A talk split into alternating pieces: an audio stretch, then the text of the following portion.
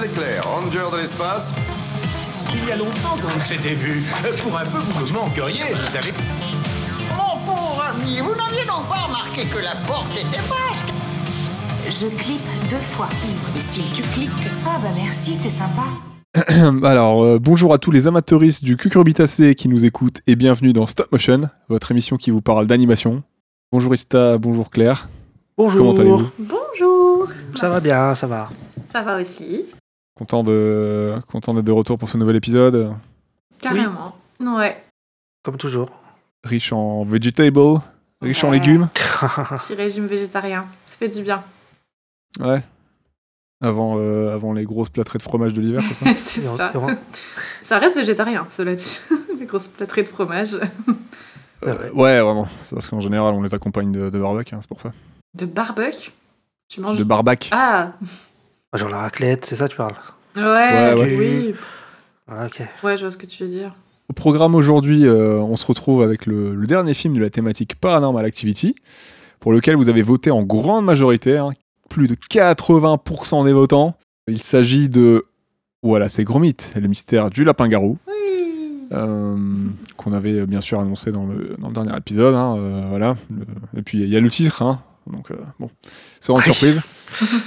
donc euh, c'est un film qui nous parle de, de fête au village, de, de furie, de légumes surdimensionnés, d'après euh, Claire, elle a fait des super vannes, ça va être trop bien. C'est pas une blague, c'est Et, vrai. euh, beaucoup, de, beaucoup de blagues de fesses, il semblerait, dans ce film. Un petit Euh, peu quand même. Moi, ça m'a fait rire. Il en faut peu, Ouais, mais ça m'a fait rire. Je je suis pas étonné, on va, on va bien rigoler. Tu veux nous présenter rapidement le film, Claire? Donc, euh, de son titre original, Wallace. Wa- Je sais même pas comment le dire en anglais. Wallace. Wallace. Wallace and Gromit.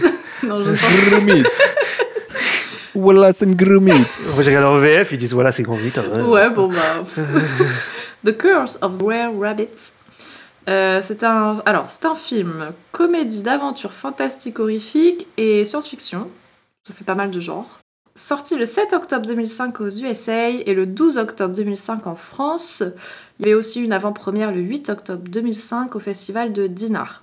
Il est réalisé... Dinard Nar. Dinard. Réalisé donc par par Nick Park et Steve Box et produit par les studios Hardman Animations et DreamWorks Animation. Pas pourquoi je dis tout en anglais du coup, mais c'est parti. USA, DreamWorks Animation. Comment est-ce que vous avez découvert ce film? Euh. Je sais plus. C'est ça. Yes. Ah bah super bah, écoute, attends, bah, génial. Non, mais en vrai, je sais qu'il est, il est sorti, puis je sais pas. il- Et je l'ai vu. euh, Comme ça. je l'ai vu, je l'ai regardé. J'ai regardé à l'époque, je sais. Je crois que je l'avais téléchargé, je l'avais pâté comme ça, puis voilà, quoi, c'est tout. Ah ouais bah super l'ambiance Voilà. Forcément sur une grande histoire hein, derrière la découverte. voilà. Putain, je m'attendais à, à une ribambelle d'anecdotes moi. Euh, Pas du tout. Et Bah Claire Moi euh, Comment on a découvert, eu envie de parler de ce film? Bah, on a, on a quand même pas mal cherché des films sur la thématique d'Halloween. Et on s'était dit que ce serait plutôt cool aussi de varier les genres et de refaire un, un film euh, en stop-mo. Enfin, du moins, quand on l'a vu dans la liste, on s'est dit que ce serait cool. euh, Mm. Parce qu'on n'en a pas fait beaucoup jusqu'ici, malgré le nom de notre podcast. on n'a pas vrai. beaucoup traité de, de stop-motion en soi. Euh, On a juste fait voilà, Coraline, je crois. c'est tout. hein. Bah non, euh, ma vie de courgette en ah, ma vie de courgette, bah oui, je suis. Ah oui, oui. Ouais, ouais, ouais. Deux. Donc on est au troisième. Ouais, c'est ça. Ok. Perso, j'ai toujours apprécié les œuvres de Voilà, c'est gros mythes. Euh, Depuis que je suis jeune, ça me fait vraiment rire. J'adore l'aspect vraiment très, très malléable, très artisanal, bah, très matériel en fait, hein, un peu pâte à modeler euh, de cette licence-là et du créateur en général. Euh, J'avais déjà vu une fois Le mystère du lapin-garou il y a, il y a longtemps. Je pense que c'était quand il était sorti, à mon avis. Et ouais, en retombant dessus lors de nos recherches, perso, je me suis dit que ce serait cool de pouvoir l'aborder et que c'était une bonne occasion d'en parler. Donc, donc voilà. Ouais, je pense aussi. Et toi, Nero Alors, quant à moi, j'ai pas non plus de souvenir des, circon- des circonstances dans lesquelles j'ai Ah. découvert ce film. Euh, Tu vois Je sais que je l'ai vu peu de temps après sa sortie à l'époque, je l'ai pas vu au ciné. Et, euh, depuis, Pareil. je l'ai vu au moins euh, trois ou quatre fois. euh, Ah ouais un peu, bon, un peu au hasard, hein, parce que je crois que je l'ai revu dans un festival. euh, j'ai dû le revoir avec euh, des, des, des potes. Je l'ai revu avec, je l'ai revu tout seul là, il y a quelques jours. Donc, euh, je l'ai au moins vu au moins vu trois fois sur. Ah ouais. Je me dis peut-être que je l'ai. Je suis en train de me dire qu'il est peut-être même passé à une des nuits de l'animation. euh, Ah, bah c'est possible, c'est peut-être là que je l'ai vu même alors. revu là-bas. Ouais, ouais, ouais. Voilà, je je m'en souviens, je, je suis pas sûr, mais il me semble bien. Donc, euh, bah, moi déjà à l'époque, je connaissais euh, voilà, ces gros mythes et Chicken Run que j'aimais déjà bien. Donc, ça, plus le fait que j'étais bon, déjà un gros amateur de, de monstres et de films d'épouvante et tout. Donc, bon, voilà, le film, je me suis dit, bah, c'était logique que je le vois. J'avais déjà trouvé que c'était une comédie euh, très très chouette. euh, c'est plein, plein, c'est blindé de références. C'était déjà fun à l'époque. Et, et euh, ouais, de faire une, une comédie. euh, une comédie euh, dans le podcast, c'est rare qu'on en fasse. Stop Mo, on n'en a pas fait des masses, mais par contre, c'est notre deuxième film en Stop Mo euh, dans la thématique d'horreur quand même, hein, mine de rien. Ah Donc, ouais, ouais, ouais. C'est vrai que Courgette, Oui, c'était pas signe. vraiment de l'horreur. Non, non, mais Coraline, on ouais. pu faire Paranorman aussi. Hein. On a fait Coraline et euh, Ah oui, on a fait Coraline et Mm, donc euh, ça en fait deux. Ouais, hein. Et il y en a plein d'autres hein, parce que euh, il y a plein d'autres exemples qu'on avait euh, C'est vrai. qui sont aussi en Stop Mo et qui touchent à l'horreur. Ouais. Stop Mo, Oui, mais Coraline, c'est pas, c'est pas cet aspect pâte à modeler. C'était plus des poupées faites avec du tissu, Ouais. un petit peu, ouais, tout ça. C'est pas la, la même créa- C'est un- créativité derrière. Enfin, la même, le même euh, mode de. C'est un mélange d'impression 3D, Ouais. mm. un mélange d'impression 3D et de et de, de, de props. euh, Mm. Là où, euh, là où c'est une sorte de, de, de pâte, euh, de pâte qui, se, qui, se- qui, se, qui ressemble à de la pâte à modeler là, pour, Ouais. pour les films d'Hornan. Ah oui, clairement. Ça donne des trucs assez drôles d'ailleurs. Bah, quel est votre film de loup-garou préféré tiens, Oh. pour commencer Euh, Vous en avez un ou pas bah, J'y Ah, connais pas connais grand tout de chose. Je sais que j'en ai vu, mais je me souviens pas forcément des titres. Il y a pas le loup-garou de Paris ou un truc comme ça? Non, attends, je sais plus. Si, ouais, si, il y a le un truc loup-garou comme de ça. Paris. Un film d'animation, ouais. euh, Non, non, il y a un Non live aussi. Ah non, je confonds. Ah, je confonds avec euh, Le Monstre à Paris. que ce film, j'avais genre le DVD, je sais plus par quel, euh, par quel Ouais, je biais on s'était procuré, et je l'avais regardé, je crois que j'avais trouvé ça pas mal, mais je m'en souviens plus vraiment euh, si c'était ce Ouais. film-là. Je me- Ah, moi, c'est pareil. J'ai envie de te dire le pacte des loups. C'est vrai que dans un C'est pas de sens... pas que des loups. Est-ce qu'ils sont garous? Il y a pas de Je loup-garou. sais pas. Mais ouais, il y a un délire de bête et tout. Ouais, mais Ouais. voilà, c'est ça. hein. Ouais, la c'est bête du vrai. Gévaudan, tout ça. Un peu sur le même thème. mais c'est plus. euh, c'est pas vraiment de la lycanthropie dans la. Dans la voilà, dans la. Ah Ouais, Underworld, le premier. Euh, ouais, Underworld. J'aimais bien lycanthropie, ouais. bien. Mais la bête du Gévaudan, c'est plus une créature un peu mystérieuse, mais je crois pas qu'il y ait un délire de lycanthropie autour, mais, euh, mais j'aime bien aussi ce film. Donc, euh, mais- Je me souviens d'une scène, Underworld, ok, d'une d'accord. scène de film, d'une transformation qui m'avait vraiment euh, marqué, mais je me souviens absolument plus c'est dans quel film. Euh, Je sais que le mec il est enfermé, je sais pas si c'est une prison ou quoi que ce soit, il y a la- le rayon de la lune qui passe à travers la fenêtre ou quoi, et il se transforme. Et cette transformation m'avait marqué, mais je sais absolument plus c'est dans quel film. C'est pas une. euh, Il y avait une. Il y avait une série sur Netflix à l'époque avec des loups-garous. Je sais plus Ah. comment elle s'appelait. Euh, je crois que Non, j'avais pas Teen regardé un Wolf. petit Non, non, il y avait. euh, Il y avait, il y avait l'actrice de, de X-Men là qui fait euh, Jean Grey, Famke Jensen Mhm. dedans. Et il y avait les transformations de loup-garou et elles étaient, on m'avait dit elles étaient dégueulasses les transformations de loup-garou. Donc je me suis dit peut-être c'est ça. je- je Ah, c'est pas ce qui manque, hein, des Je transformations de loup-garou dégueulasses. hein. j'ai vu quelques épisodes et j'avais un de- parce que ça m'avait pas, Pas vu. pas, pas convaincu. Ouais. Ok. Putain, mais je sais plus c'est quoi. Je sais plus non plus, Ouais. Mais je me souviens que j'avais regardé genre 3-4 Je sais épisodes. qu'elle euh, a. Ouais, ça en parlait un peu à l'époque et maintenant elle est Mm. complètement oubliée. Mais C'est euh, pas très beau, ouais, je crois. Visuellement, c'était pas, c'était pas ouf. Ok, ouais, pas ok. que- enfin, en fait, c'était vraiment dégueulasse dans le sens où c'était Ah gore un peu les Ouais, transformations. non, alors c'est hein. peut-être pas la même Tu vois, chose. euh. dégueulasse dans le sens là. Ah, c'était Hemlock, Ah ouais, Hemlock non, non, voilà. ça. Non, non. Je, je parlais plus dégueulasse au sens euh, visuel. Ah non, non, oui, dégueulasse, vraiment euh, dégueulasse. euh, Il Ah, y a du ok, sang et tout. enfin, rien. quand il se transforme, c'est c'est- c'est- ah dégueulasse quoi. Pour ce qui est du, du synopsis. Oui. Alors, une terrible épreuve s'abat sur les villageois d'une petite bourgade anglaise. En effet, leur concours du cucurbitacé le plus imposant de l'année est mis à mal. Pour mener à bien cette mystérieuse affaire, ils peuvent compter sur l'intrépide et ingénieux duo Wallace et Gromit, qui veillent toute l'année sur les appareils végétatifs des habitants via leur société Antipesto. Appareil végétatif. C'est un vrai terme, je tiens à le préciser. Ah ouais Ah ouais Ok, ouais, je ouais. souviens pas. Ok. C'est beau.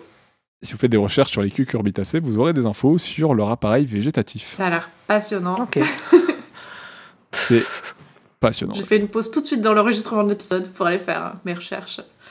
Je ne tiens plus. Ok, bah dans 10 C'est minutes. ça. pourquoi est-ce qu'on a choisi ce film Bon, On a déjà donné des petites raisons, hein, mais, indices, euh, ça, oui. je veux bien la raison de, de Ista. Il y a lapin-garou, c'est donc un loup-garou euh, modifié. C'est donc de l'horreur. J'avais Qu'est-ce qu'il y a Ah, C'est très le premier degré. hein. ah. C'est beau. Euh, ouais, ouais, j'avoue. Moi j'aime bien parce que c'est des. Euh... Ouais, il nous fallait un film qui, qui touche à l'horreur, à l'épouvante. Et euh, c'est un film qui parodie, entre autres, entre autres choses, hein, il n'y a pas que ça, mais beaucoup la- les films de la Hammer et la Universal hein, pour leurs divers monstres. Et Pas euh, je trouve que c'est en plus une bonne comédie avec des références accessibles à tous. C'est pas avare en gag aussi. C'est bien réalisé, c'est un film fun pour, euh, pour tous avec une ambiance assez légère, mine de rien, ce qui est cool.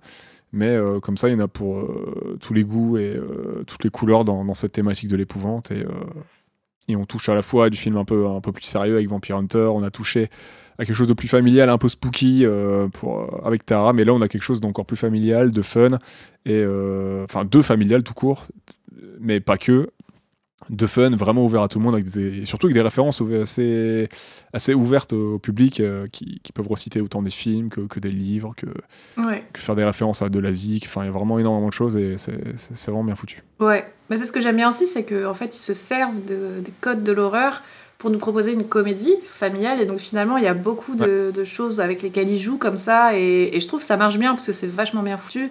C'est pas grossier, c'est pas. Enfin, je trouve que c'est fin, c'est toujours bien amené. Personnellement, j'ai trouvé ça vraiment. euh, c'était un bon. C'est digeste. Exactement, ouais. C'était vraiment bien dosé et il y a des bonnes idées du coup. euh, euh, ouais, c'est ça, c'est c'est détourné, caricaturé de manière euh, intelligente et, et pas. euh, comment dire Genre, on sent que on, sent- on sent qu'ils respectent aussi, tu vois, les œuvres de base. Enfin, c'est pas un truc où ils se moquent ou quoi que ce soit, mais ils vont se servir de ces codes-là pour faire un film, euh, un film d'humour en fait, et, et ça marche bien. Ouais, ouais, je suis d'accord. Il se moque pas. Enfin, c'est c'est c'est fait que c'est très bon enfant. cœur. C'est Ouais. fait du cœur, ouais, exactement. Ouais. Et euh, tu sens que les gens ont aimé les films originaux. Les, leur- les inspirations étaient Ouais. importantes pour eux et ils les ont bien bien retransmis dans le dans le film. Ça fonctionne très bien. On est dans une, une parodie, mais vraiment positive et, et fun. On n'est pas dans la moquerie. Exact. Pour ce qui est de la production, est-ce que tu peux nous, nous introduire un peu le, un peu le sujet, Claire? Euh, oui. Présenter un petit peu le Oui, bah donc euh, voilà, ces gros mythes sont des personnages euh, qui ont été créés par Nick Park dans les années 80. Donc euh, c'est pas euh, comment dire, c'est c'est pas un univers qui est introduit avec ce film quoi. C'est c'est déjà des personnages qui sont qui sont bien connus, C'est déjà un peu surtout dans la connu. ouais. culture britannique, etc. Et chez nous aussi, hein, pour ceux qui Ouais, ouais. connaissent, euh, c'est ça, date pas d'hier, quoi. Donc euh, il y a Wallace qui, euh, d'un côté, est un inventeur un peu farfelu, accro au fromage et aux crackers. Et on a son fidèle assistant qui est Gromit, donc qui est un chien qui a la particularité de ne pas parler, donc il est silencieux. Euh, mais il est intelligent et très sensible et ça en fait un personnage euh, Ce qui est étonnant pour en un chien. en personnage, plus. ouais, ouais, ouais, c'est très, très chouette aussi. Le mystère du lapin-garou, donc c'est le premier et pour l'instant seul long métrage mettant en scène les deux personnages. Il existe également donc quatre moyens métrages et une série de dix très courts métrages. Donc euh, dans les moyens métrages, il y a La Grande Excursion, sorti en 89, Un mauvais pantalon, sorti en 93, Rasé de près, sorti en 95, et Un sacré pétrin, sorti en 2008. Et la série des très courts métrages, elle s'appelle Les improbables inventions de Wallace, sortie à partir de 2002. Ok.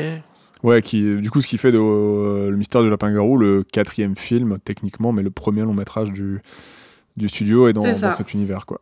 Non, le Bref. premier long métrage dans l'univers de Wallace et Gromit, pas du studio. Oui, oui, c'est ça, oui. Avec Wallace et Gromit, ouais. Et euh, fun fact, euh, un des premiers jeux vidéo de Telltale, c'est un jeu Wallace et Gromit. Oh, ok. Ah, D'accord. J'en ai Ouais. pas fait beaucoup de chez eux, je savais pas que c'était un de leurs premiers jeux, tiens. C'est ouais ouais si c'est je crois que c'est le ouais c'est c'est vraiment je crois que c'est le tout premier ou c'est c'est juste avant Max qui font Ok. ils ont fait les Max voilà Qui fait d'ailleurs, euh, c'est c'est Max qui fait un petit peu penser à, à Gromit d'ailleurs. hein. C'est un peu le même délire. hein. Euh, Max attends c'est le chien ou c'est le lapin Max? Je sais C'est- plus. Je crois que c'est le lapin blanc qui ressemble un petit Oui. peu du coup à, Ouais. à Wallace, je trouve. Ouais. Bah, après, Max, il est complètement foufou. Il parle, il parle tout le temps. Ah oui, euh, pas trop comme Gromit. Il n'a pas du tout la même personnalité. Non, non. C'est vrai qu'il est barré, ouais. Ouais. Donc à la réal, on a euh, Nick Park, qui est le réalisateur, scénariste et qui réalisateur, ouais, réalisateur, scénariste et animateur donc euh, britannique, le créateur de Wallace et Gromit. Il rentre en 85 chez les studios Hardman Animations. En 89, euh, il travaille sur le court métrage Creature Comforts, qui est humoristique et ironique. Ça met en scène des animaux dans un zoo qui réfléchissent à leurs conditions de, de captivité. Ensuite, on a euh, Chicken Run qui est sorti en 2000, qu'il a co-réalisé avec Peter Lord, fondateur de Hardman Productions. Et en 2007, là, il commence la série Sean le Mouton. Ah, ça, j'ai vu le film. Ouais, pareil. Vous avez bien aimé Sean le Mouton? Euh, je crois pas Ah, l'avoir le vu film, c'est celui-là. sympa. Je suis pas sûre. Non. Mais ça, ça parle pas du tout. C'est tout muet. Non, donc je l'ai pas vu, c'est sûr. Et c'est c'est- Ok. c'est sympa, ouais. C'est très fun. Et en 2018, il travaille sur le long métrage Roman et il remporte 4 Oscars au cours de sa carrière. Donc en 91, le meilleur court métrage d'animation pour Creature Comforts. 94, meilleur court métrage toujours d'animation pour Un mauvais pantalon. Donc un Wallace Mhm. et Gromit. 96, la même chose pour Rasé de près. Et en 2006, pour euh, donc, meilleur film d'animation pour Wallace et Gromit, le mystère du lapin-garou. Donc film primé. Il est plutôt Ouais. bien récompensé pour son. Enfin. Ouais, ouais, Ouais, ouais. Ah, ça va, hein Mm. Voilà, c'est Gromit, c'est un des seuls d'ailleurs films d'animation à ne pas être en 3D et en 2D à avoir remporté un Oscar. Et je crois que c'est le deuxième film de DreamWorks à avoir remporté un Oscar à l'époque, puisque avant Ouais. ça, je crois que c'était Shrek. Ah, ok. Ah ouais? Ah, D'accord. Shrek. Hmm, Ouais, le premier Shrek, il me semble qu'il était primé aux Oscars. Ok. Et ensuite, on a euh, à la réal, donc ils sont deux. On a Steve Box, qui est réalisateur, scénariste et animateur britannique. Il travaille également chez Hardman Animations. Bosse énormément avec euh, Nick Park. Il est réalisateur sur Stage Fright, qui est un court métrage sorti en 97. Animateur sur Chicken Run et plusieurs moyens métrages, voilà c'est Gromit. Et scénariste consultant sur les films Shaun le Mouton. Parce qu'il y a des courts métrages sur le mouton et le film. Mais il y a, Ouais, je crois un même deuxième film, je crois. même qu'il y a plusieurs Non films, il me semble. Ouais. Ouais, ouais, je crois qu'il je crois qu'il y a eu un 2. Non, je l'ai pas vu le 2 alors. Je, je me Je l'ai pas vu non plus. un. Ok. Mais il me semble qu'il y a un 2 qui est sorti.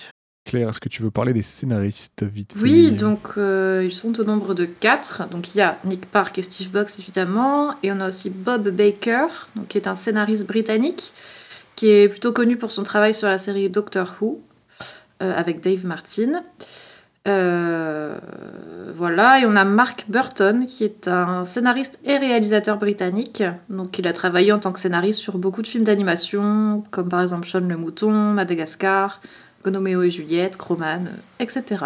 Et il est également, pardon, il est également réalisateur sur le film Sean le Mouton en 2015, donc Mark Burton, euh, qui lui vaudra une nomination aux Oscars 2016 dans la série du meilleur film d'animation et également au British Academy Film Award.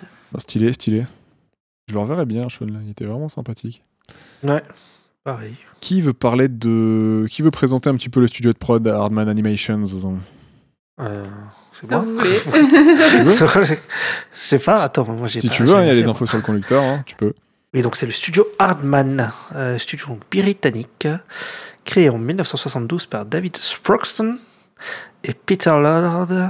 à J'ai déjà entendu Peter Lord à Bristol en Angleterre. Particulièrement connu pour les travaux de Nick Park, donc on en parlait tout à l'heure, spécialisé dans l'animation stop motion. Ils ont réalisé le clip de Peter Gabriel Sledgehammer et celui de Nina Simon, My Baby Just Care for Me, qui sont entièrement en animation stop motion. Putain, Peter Gabriel, fait tellement ça. La même. J'ai regardé le clip pour rire. Elle est bien? Comment? Il est bien ou pas? J'ai pas vu moi. Bah ouais, je crois qu'il a été euh, récompensé et tout, le clip. euh, Enfin, ceux qui ont bossé Ah dessus, ouais. du coup, euh, Arden Production, ils ont été. euh, Animation, non. Ils ont été euh, récompensés pour leur travail sur le clip, ouais. D'accord, ok. Je regarde. Euh, Chicken Run est un des films d'animation en volume ayant rapporté le plus. euh, en volume, ouais, en stop motion, quoi, sur le coup. Ouais, c'est ça qu'on lui dit en volume, hein, je suppose. Euh, il a remporté le plus grand bénéfice dans l'histoire du cinéma d'animation. À partir de 97, Harman Animation s'associe avec DreamWorks pour réaliser au total 5 films. Dont le premier sera Chicken Run, le second le Wallace Gromit et le Lapin Garou, le troisième Souris City, Je crois que c'est nul ça. je l'ai pas vu celui-là. Ouais, c'est pas foufou. Ouais. Ça fait vraiment genre, on veut avoir un style un peu. 3D et tout, c'est ça. Hein. Bah, c'est en 3D, comme ça. mais on veut, Ouais. on veut avoir un peu le style Hardman avec le côté un peu pâte à modeler dans, dans les formes en fait, parce que dans les formes, tu reconnais le style euh, Hardman, notamment, ils ont un peu la- le même visage que dans voilà, C'est Gromit et tout, Mm. et dans Chicken Run, mais euh, je trouvais que ça marchait pas, pas des masses. Après, je l'ai vu une fois à l'époque, je l'ai pas revu depuis. Ouais. Mais Après, ils sont revenus à la. Ouais, ils sont revenus à je crois qu'avec ce film, ils voulaient un petit peu genre se moderniser et, et proposer aussi leur film Bah d'animation genre numérique, Mm. mais ça a pas si bien marché. euh. Ouais, ils voulaient sûrement concurrencer Pixar et. euh, Ou Disney, Ouais, quoi. ouais. Puis DreamWorks à l'époque, euh, c'est pas non plus la folie en termes de, de 3D. Ouais, aussi, c'est vrai- c'est pas faux. Cependant, le contrat s'arrêtera à la, à la suite des différents artistiques entre les deux studios. Ouais, donc ils ont fait que 3 films sur 5. Mm, Ok, d'accord. Le fameux Voilà. différent artistique. avec des Ah oui, ça. Ah, je pense que Sway City, euh, ouais, Ça a mis doit le être coup dans ça le leur cercueil, différent hein. Il y a différents artistiques. parce que bon, Chicken Run et le Lapin-Garou, euh, c'est plutôt de bonne facture, on va pas se mentir. hein. Bah oui, carrément. Le 10 octobre 2005, euh, au moment de la période de la sortie du film Le Lapin-Garou, un incendie ravage les studios Hardman et beaucoup d'archives et de maquettes originelles seront malheureusement perdues. Mm, Ouais, c'est clair. Bah, ça, ça fait penser à l'histoire dont, dont on avait parlé de... pour euh, Violette. Ouais, carrément. Violette Ouais, ouais. Evergarden. Il y a- Bon, sauf que là, c'était un truc- c'est peut-être un accident, alors que Oui. là, c'est un truc criminel, mais euh, Mm. c'est c'est triste. Euh, 2012, euh, ils, ont, ouais, ils ont sorti Pirate Bon à Rien, Mauvais en tout. C'est le premier film en stop motion et en 3D du studio. Donc, ils n'utilisaient pas de 3D avant. Vous, vous l'avez vu, Non. euh, Pirate Bon à rien? Mauvais en Non, tout? j'ai toujours Non, voulu le voir, j'ai jamais regardé. plus, non. Pas Non, encore non. non plus. hein. Faut ça- peut-être me le faire dans pas longtemps. euh. Je l'ai en tête là parce que j'oublie tout le temps et apparemment, euh, moi j'avais des échos ouais. plutôt sympathiques. Moi, ça me dit bien, ouais. J'étais chaud. Ok.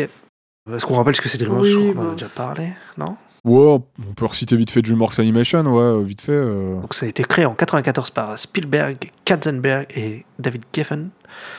C'est et donc ils ont fait euh, Fourmis, Shrek, Kung Fu Panda, Dragon, Les Cinq Légendes, Madagascar, etc. Et du coup, Spielberg, Katzenberg et Geffen, ça donne SKG. hein, du coup, pour Oui. Mhm. SKG. Pour ouais. SKG, ouais. On Ouais, avait déjà je crois qu'on avait abordé. DreamWorks. Ouais, on pour avait- Dragon, Ah bah, pour ouais, Dragon. ouais.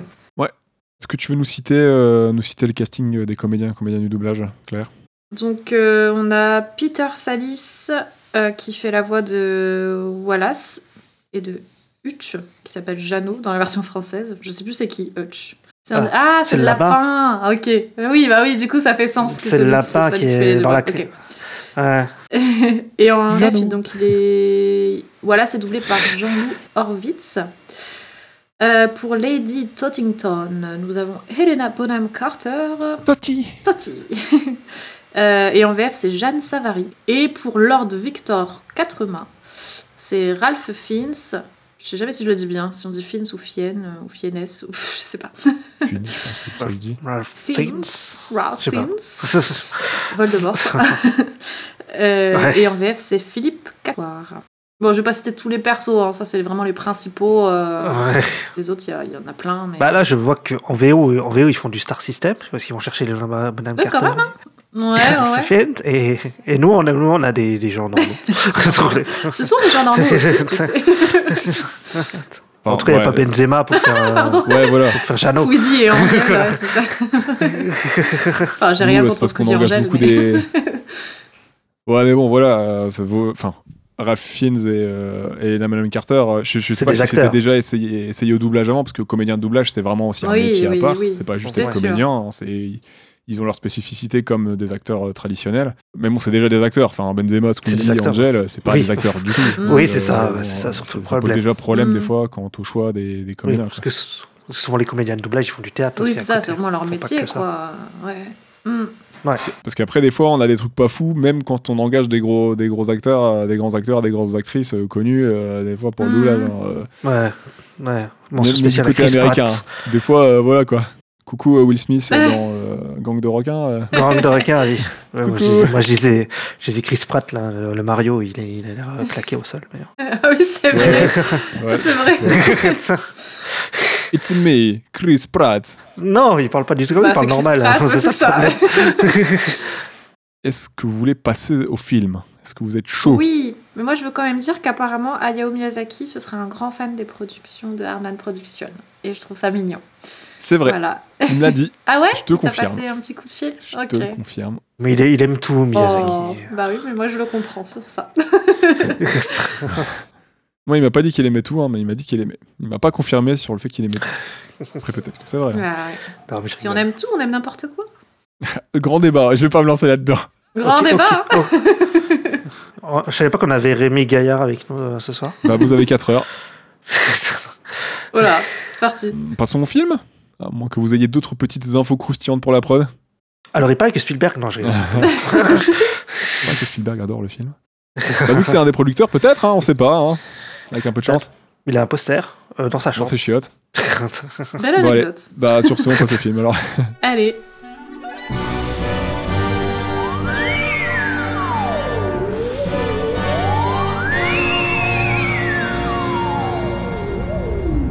Alors, euh, qu'est-ce que vous avez pensé de ce visionnage, ce revisionnage Parce qu'on l'avait tous vu. C'est un film qu'on avait tous vu 300 fois. Et, euh, Ça, c'est toi. qu'est-ce que vous avez pensé de ce Je l'ai vu qu'une revisionnage fois. Bon, allez, euh, Ista. Bah, allez. Vas-y, ça, ouais. Ouais, Moi toi, t'es puni. Bah oui. Allez, go, on commence. Moi très, très sympa, très très cool sur le coup. Euh, alors, je cherche quoi dire. Sur le coup. Super ambiance. Super ambiance. Non, en vrai- c'était c'était drôle. Ça m'a beaucoup fait rire. euh. Il y a des personnages qui sont très drôles, je trouve. En plus, le film il est anti-chasse, donc moi Mm. je l'aime bien. On est d'accord. c'est euh, le méchant, voilà, c'est un chasseur et tout, donc c'est cool. Euh, il est pas trop long, donc ça, ça se regarde bien. Ça se... Il est pas, enfin, ça va vite. En plus, en plus, le Euh, méchant, il porte le nom d'un célèbre héros américain, parce qu'il il s'appelle, euh, il porte le nom d'Alan Quatermain, en fait, euh, Victor Quatermain, en fait, euh, comme Alan Quatermain. Ah ouais, mais ça c'est. Ah. euh, Quatermain. Moi, ouais, j'ai il y a des films sur 80. lui, je crois. Ouais, voilà. Il y a des films sur le bonhomme là, je crois, Alan Cotter. Bah, il est notamment dans. Ah. euh, euh, C'est pas la ligne des gens comme Alexander, un truc comme ça Ouais, c'est ça que tu cherches, ouais. Ah ouais, moi, je le disais vraiment à la française, quoi. Honte à moi. Non, non, mais euh, je crois qu'il y a plus. non, attends, je sais plus, non, il est peut-être anglais, Alan Quatermain, en fait, je dis une connerie. Parce que dans le film, Tom Sawyer, il doit rajouter Tom Sawyer, il est américain, mais je crois que Quatermain, il est peut-être anglais, en fait. Enfin bref, en tout cas, c'est une grosse figure de la pop culture, Quatermain. Ouais, il doit être anglais, je pense. Ouais, ouais.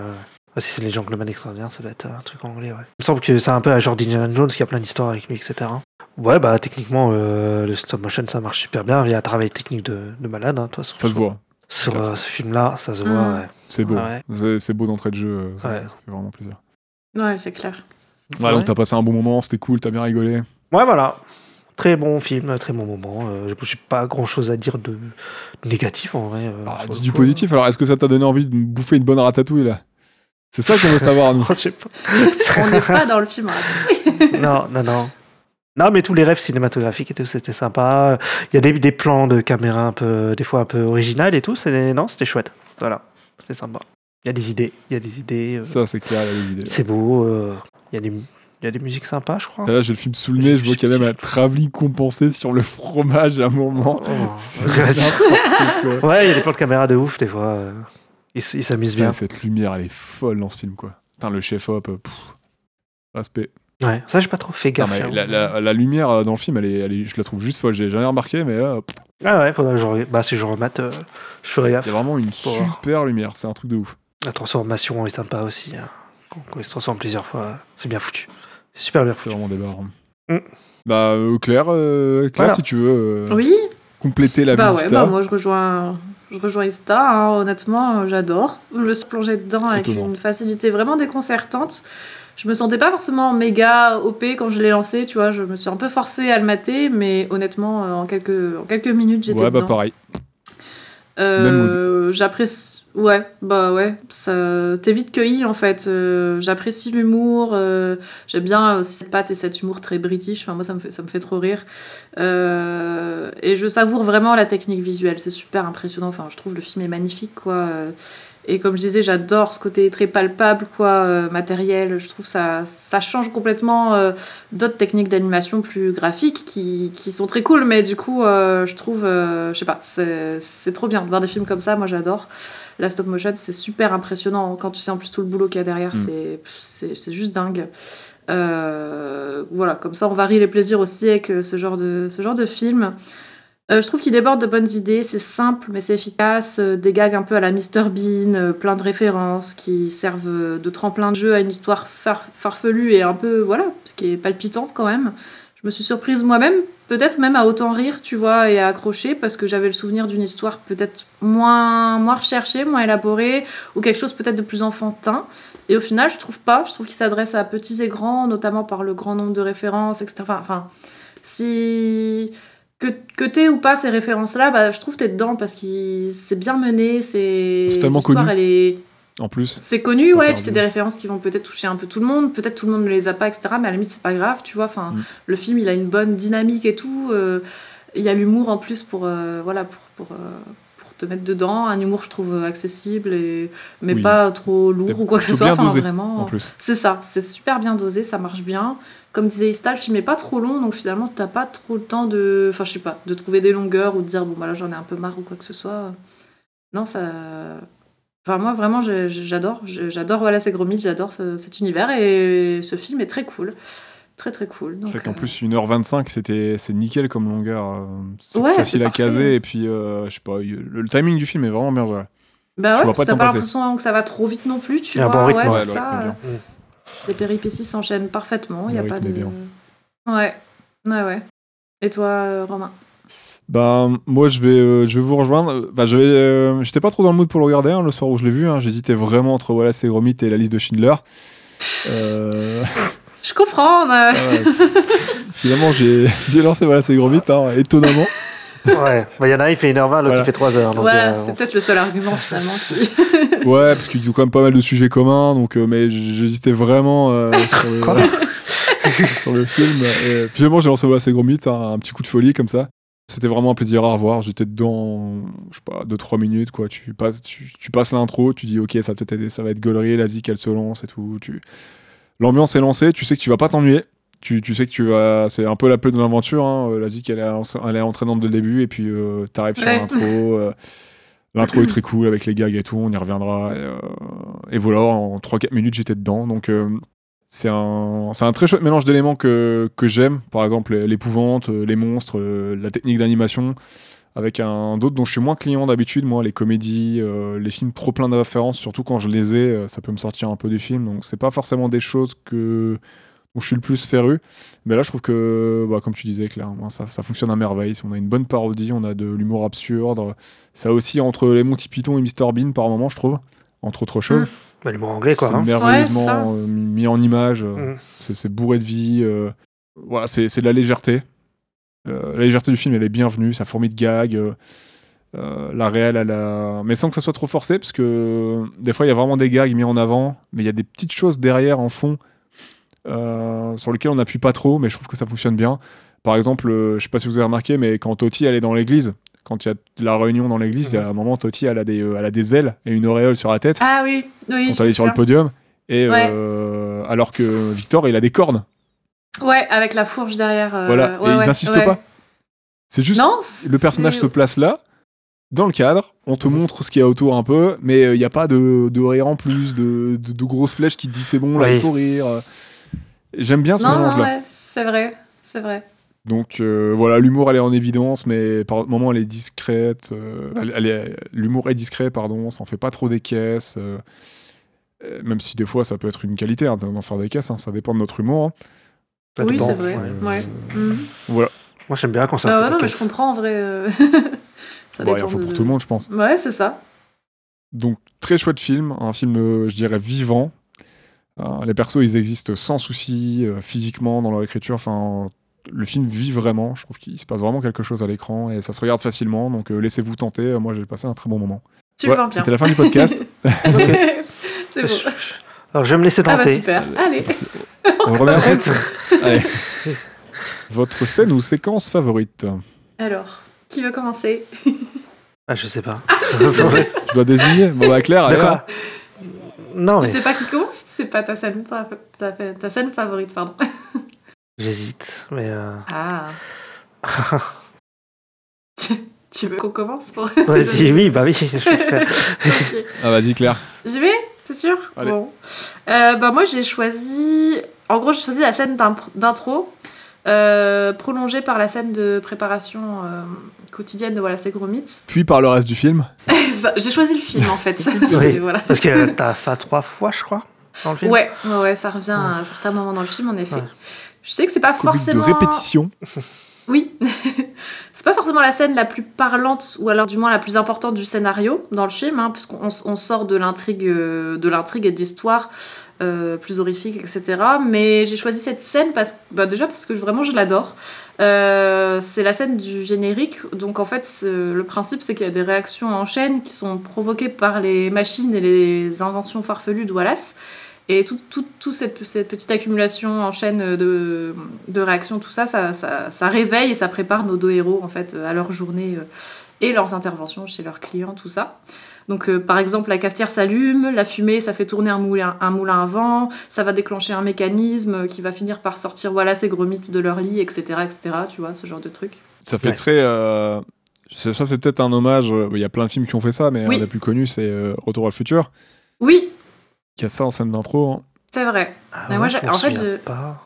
Oui, c'est vrai. C'est vrai maintenant que tu le dis, en effet.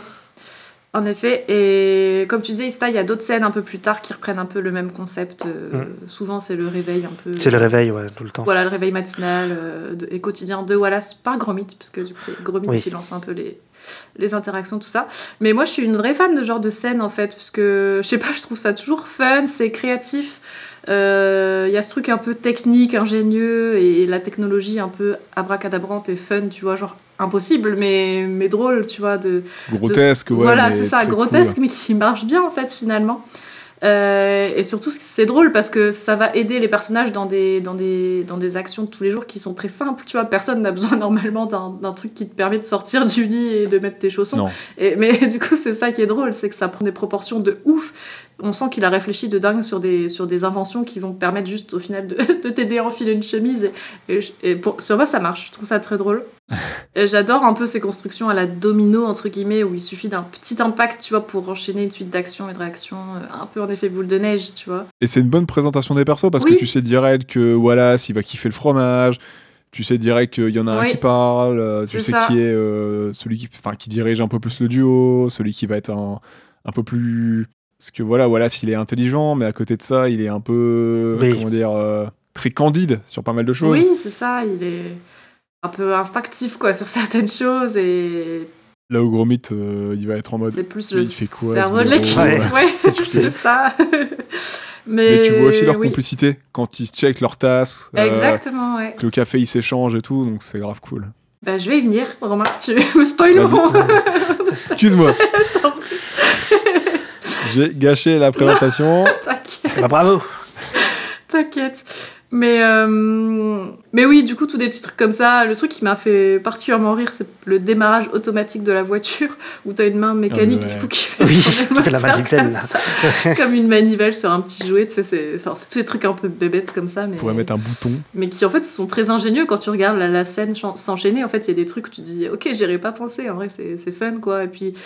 Ça, ça crée une dynamique tout de suite en fait. Euh, et du coup, oui, ce qui me plaît beaucoup en effet dans ces scènes, et donc je pense aussi donc, du coup à la scène d'intro, où en fait on évolue petit à petit dans, dans les photographies Wallace et Gromit qui sont encadrées au mur, on les voit dans différentes situations, etc. Et j'aime bien parce que du coup, en effet, on, on retrouve l'essence de l'univers des deux personnages. Et il n'y a pas besoin de paroles, en fait, juste euh, ces Non. quelques minutes qui s'enchaînent. On est directement plongé dans l'univers de Wallace et Gromit. Donc si on est familier des œuvres, on- des œuvres précédentes, on va reconnaître des clins d'œil, des scènes qui ont déjà été utilisées dans les moyens métrages, la scène de préparation et des et des, la machinerie et des inventions de Wallace, elle est, elle est déjà exploitée dans d'autres moyens métrages, mais c'est cool parce que du Ouais. coup, si tu as la référence, c'est chouette parce que tu replonges Ouais. dans l'univers. Si tu connais pas, ben, tout de suite tu comprends un peu genre que- quels sont les codes de, de cet univers, euh, que c'est basé sur l'humour, c'est basé un peu sur, euh, sur ce truc un peu euh, abracadabrant, un peu, un peu improbable, euh, cet humour très. euh, ouais, c'est ça, un peu, euh, un peu absurde des fois. Très enfin, british Très british, absurde, oui, ouais. certes, mais du coup, euh, t'es dedans et puis en effet, tu comprends tout de suite un peu quels sont les liens. Enfin, il suffit pas de grand chose d'un plan sur des photographies, etc., pour comprendre les liens entre Wallace et Gromit, leur évolution. euh, c'est ça qui. Et il nous le montre. C'est en image tout le temps, c'est en action. Il n'y a pas de. Alors, toi, t'es mon chien qui parle pas, nanani nanana. Toi, t'es le ah, vous êtes le génial inventeur euh, qui a cette qui a cette société. Non, tu comprends tout Exactement. ça sans avoir besoin de parler. pas besoin d'être expliqué. le film n'est jamais en pause. Ouais, T'es en t'es en mouvement tout le temps. Ça passe toujours. Le rythme il est pas cassé et ça fonctionne très bien. oui, exactement. Et je trouve que du coup, bah, t'es dedans tout de suite, quoi. Il y a un truc très. Mm. euh, Voilà. Tu rentres dans leur quotidien, en fait, dans leur, euh, dans leur routine. Et c'est là que tu te dis, ah ouais, ça va être, ça va être, ça va être drôle, ça va être fun. euh, Enfin, je ouais. trouve. Et du coup, bah, tu parlais de Retour vers le futur. Moi, j'ai repensé. euh, J'avais vu le film d'animation Le Grinch qui est sorti en 2018 et il y a une scène très similaire Ah, euh, du coup euh, la Ah, scène de réveil du Grinch et qui- je pense honnêtement que c'est un hommage appuyé ou référencé à Voilà c'est Gromit parce que c'est très très similaire. En plus il a un chien dans le film et c'est le chien aussi qui active un peu les trucs machin et Ah oui, donc il y a vraiment un truc Mmh, très ouais. voilà. Et j'avais bien aimé aussi cette scène. Vraiment c'est ce genre ce genre de truc qui marche bien chez moi. Euh, c'est quelque chose qui est oui comme tu dis qui est utilisé dans, dans certains films euh, un peu SF ou quoi que ce soit euh, et drôle. Et du coup voilà j'aime bien. Ça marche bien. C'est pour ça que je voulais parler de cette scène puisque je trouve euh, ça c'est une bonne introduction à l'univers euh, de voilà c'est Gromit et ça permet en quelques images de nous faire comprendre beaucoup de choses euh, sur ces personnages là sur cet univers là et c'est super malin en fait et voilà Ça présente l'humour, ça présente vraiment tout. c'est ça Et tu sais direct si tu seras Oui. dedans ou pas. Bah oui, c'est- voilà. Tu sais à quoi tu vas avoir affaire et euh, c'est génial. Non, moi j'aime bien, ils ont été super forts dès la scène d'intro. et, d'accord client direct. Même à l'époque, euh, j'ai kiffé, je me suis dit, ouais, ok, c'est c'est ça. euh, c'est sympa. euh, Il y a ce côté un peu James Bond, Oui. euh, mais absurde, tout ça. c'est ça les accessoires euh, complètement euh, mindfuckés des fois mais c'est ça ça genre, n'a aucun sens, hein, mais c'est drôle en fait. Ouais, voilà j'avais envie de parler de cette scène du coup Eh ben, euh, bon choix, elle fonctionne trop bien en plus. Je l'aime beaucoup aussi. Ista, c'est quoi ton choix? Hmm. Alors moi, j'hésitais entre prendre une scène d'action. Parce que j'avais pensé à la scène avec... Euh, quand Gromit, il se retrouve tout seul, là, avec, euh, avec la voiture, il se retrouve dans le sol et tout, et qui poursuit le, le lapin et tout. Ah, elle est bien. Elle est, elle est sympa, ouais. J'avais, trouvé ça pas mal et tout. Mais sur le coup, tu parlais tout à l'heure de la scène de l'église, je pense que je vais prendre, prendre plutôt cette scène-là, parce que je trouve que l'humour, il m'a beaucoup fait rire à ce moment-là. C'est celle que j'ai prise là Non, mais non, mais non, c'est pas Oh ça. Si, c'est vrai en plus. C'est vrai? Mais non, t'as... Ah non, la scène, euh, toi t'as pris la scène du, du rendez-vous dans l'église de tous les ouais, quand t'as tous les villageois dans l'église, oui. Elle est trop bien. Voilà, parce que il y a plusieurs trucs qui m'ont fait rire. non? Il y a notamment le, bah, quand le, le, le policier il enlève son casque et qu'il a une tête en forme de doigt, là j'ai rigolé. il a la forme de. Sa tête a la forme du casque, quoi. donc, euh, Mais c'est tous ces trucs humours comme ça qui sont débiles et qu'en fait qui ont pas de Ouais. sens, qui ont pas de raison. Et c'est ça qui me fait rire, c'est parce qu'ils reviennent pas là-dessus. Genre juste il enlève Ouais. son casque, il a un crâne comme ça et personne dit il, rien. il est horrible. Ah ouais. C'est ça. Et puis t'as le curé qui fait un discours. euh, Genre, ah la bête, machin, et puis t'as un moment t'as- qui fait t'as un piano là, puis ça fait arrêtez les basses s'il vous plaît. Ça- Ah, Ah, t'as pas marre. T'as la meuf genre, ok, ça va, j'arrête. c'est ça. Et, euh, Il y a ça, et aussi le. Ouais, qu'est-ce que vous allez faire pour l'arrêter? Eh ben, il faut euh, un gros piège. Après, ils font tous. Ouais Alors que Gromit, se tape la main comme ça, genre, mais ils vont jamais, genre, machin, et tout le monde, genre, waouh, c'est vraiment intelligent. C'est- C'est c'est profond, de ouf. Et Gromit, incroyable. genre, mais quelle bande de. Je sais pas, tu mais, mais le détail il est bien pensé parce que là je suis en train de la, la remettre en fond pendant que t'en parles, Ista. Mm, mm. Et avant que Victor le chasseur arrive, euh, rien que la scène où il y a le prêtre Ouais. Qui se pointe dans sa chaise roulante, et ben il y a déjà ce qui va servir de corne à Victor en fond. Ah, d'accord. L'objet est déjà levé, il y a Ouais. déjà euh, un des habitants qui le tient, Mm. et du coup ça sera pile dans l'axe où Victor va aller se positionner. quoi. Ouais. C'est c'est trop bien. quoi. Ah, c'est bien foutu sur le coup. Il faut tout prévoir. De toute façon, les, les films comme ça, je pense en stop motion, il faut tout prévoir parce que c'est millimétré, quoi. hein. C'est calculé de ouf. Ouais, en général. tu- Oui. Comme l'image est très très importante, parce qu'ils construisent vraiment tout au millimètre près, euh, tout est. Bah, c'est ça, quand tu vois les. Ouais. Tout doit servir quoi. Je sais pas si on voit, mais tu sais, souvent dans les films de. C'est dans les films de Laika. Tu vois le, le making-of à la fin. On a accéléré. Ah, d'accord. Tu sais, tu. Ouais. Et. Je crois que tu vois ça dans les box trolls ou je sais plus dans lesquels, mais. J'ai pas trouvé de Ah, de making ce of, moi, film-là. du- Non, j'en ai trouvé film. de. Par contre, Laika, euh, Laika, il y a plein de making of, notamment Oui. sur leur chaîne YouTube. N'hésitez pas à aller voir. euh, Ils ont leur chaîne YouTube officielle, Laika Studio, je crois. ouais. C'est- c'est c'est trouvable facilement. L-A-I-K-A. Et euh, ils mettent plein, plein, plein de, de, de, de shorts ou de, de petites vidéos making-of de leurs euh, leurs différents films. Ouais. C'est super intéressant. Ouais, Ok, j'irai faire un tour. Et du coup, moi j'en ai trouvé quelques-uns des making-of. Alors, c'est pas forcément sur le lapin-garou. Enfin, quoi qu'il y en avait un, je crois que c'était quand même sur le lapin-garou.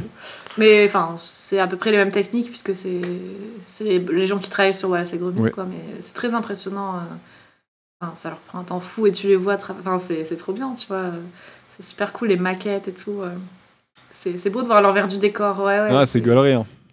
C'est clair. C'est trop classe en plus. Ça donne envie. euh, ouais. Ah. À chaque fois que je regarde un de leurs, enfin un making of façon de stop, moi je me dis, eh, c'est très bien, un truc au stop, mais ça Il y, y a- trop y des applis pour Ça en faire. place, Ouais, tu, peux, ouf. tu peux faire un court métrage si Ah. tu veux. Ah, Oui. ça prend la place. au stop. Mais ouais, ouais, ouais. Dans ton grenier. Ouais, dans mon grenier, exactement. C'est quoi? C'est tout des photos en fait. euh, Ils prennent, ils prennent un, vote- un- un tableau, ils font une photo, après une autre photo, etc. C'est ça, non? Comment ils Ah font non, c'est des décors construits entièrement. Oui, non, mais pour Ah faire le oui, film que l'animation et tout, elle bouge. euh, ouais. Ah bah à chaque, euh, chaque frame, ils prennent une photo. ouais, c'est ça. Donc oui, ça fait beaucoup de le si tu veux faire Une un truc bonne de, carte mémoire. de, de 30 secondes, je suis sûr que c'est ouais, faut une bonne carte SD. hein. Bah après, t'as juste, euh, enfin suivant la taille, tout ça, ça prend plus ou moins de place. Et après, t'as en fonction du nombre d'images que tu veux pour ton film, euh, bah ça fait plus ou moins d'images. Mais après, euh, un film sur pellicule, bon, euh, tu fais pas une photo à chaque fois, mais techniquement, c'est aussi euh, 24 photos par seconde. hein. Mm. Bah oui, oui, oui. Mais oui, je- mais bon, c'est pas, là, c'est pas un truc qui bouge tout seul.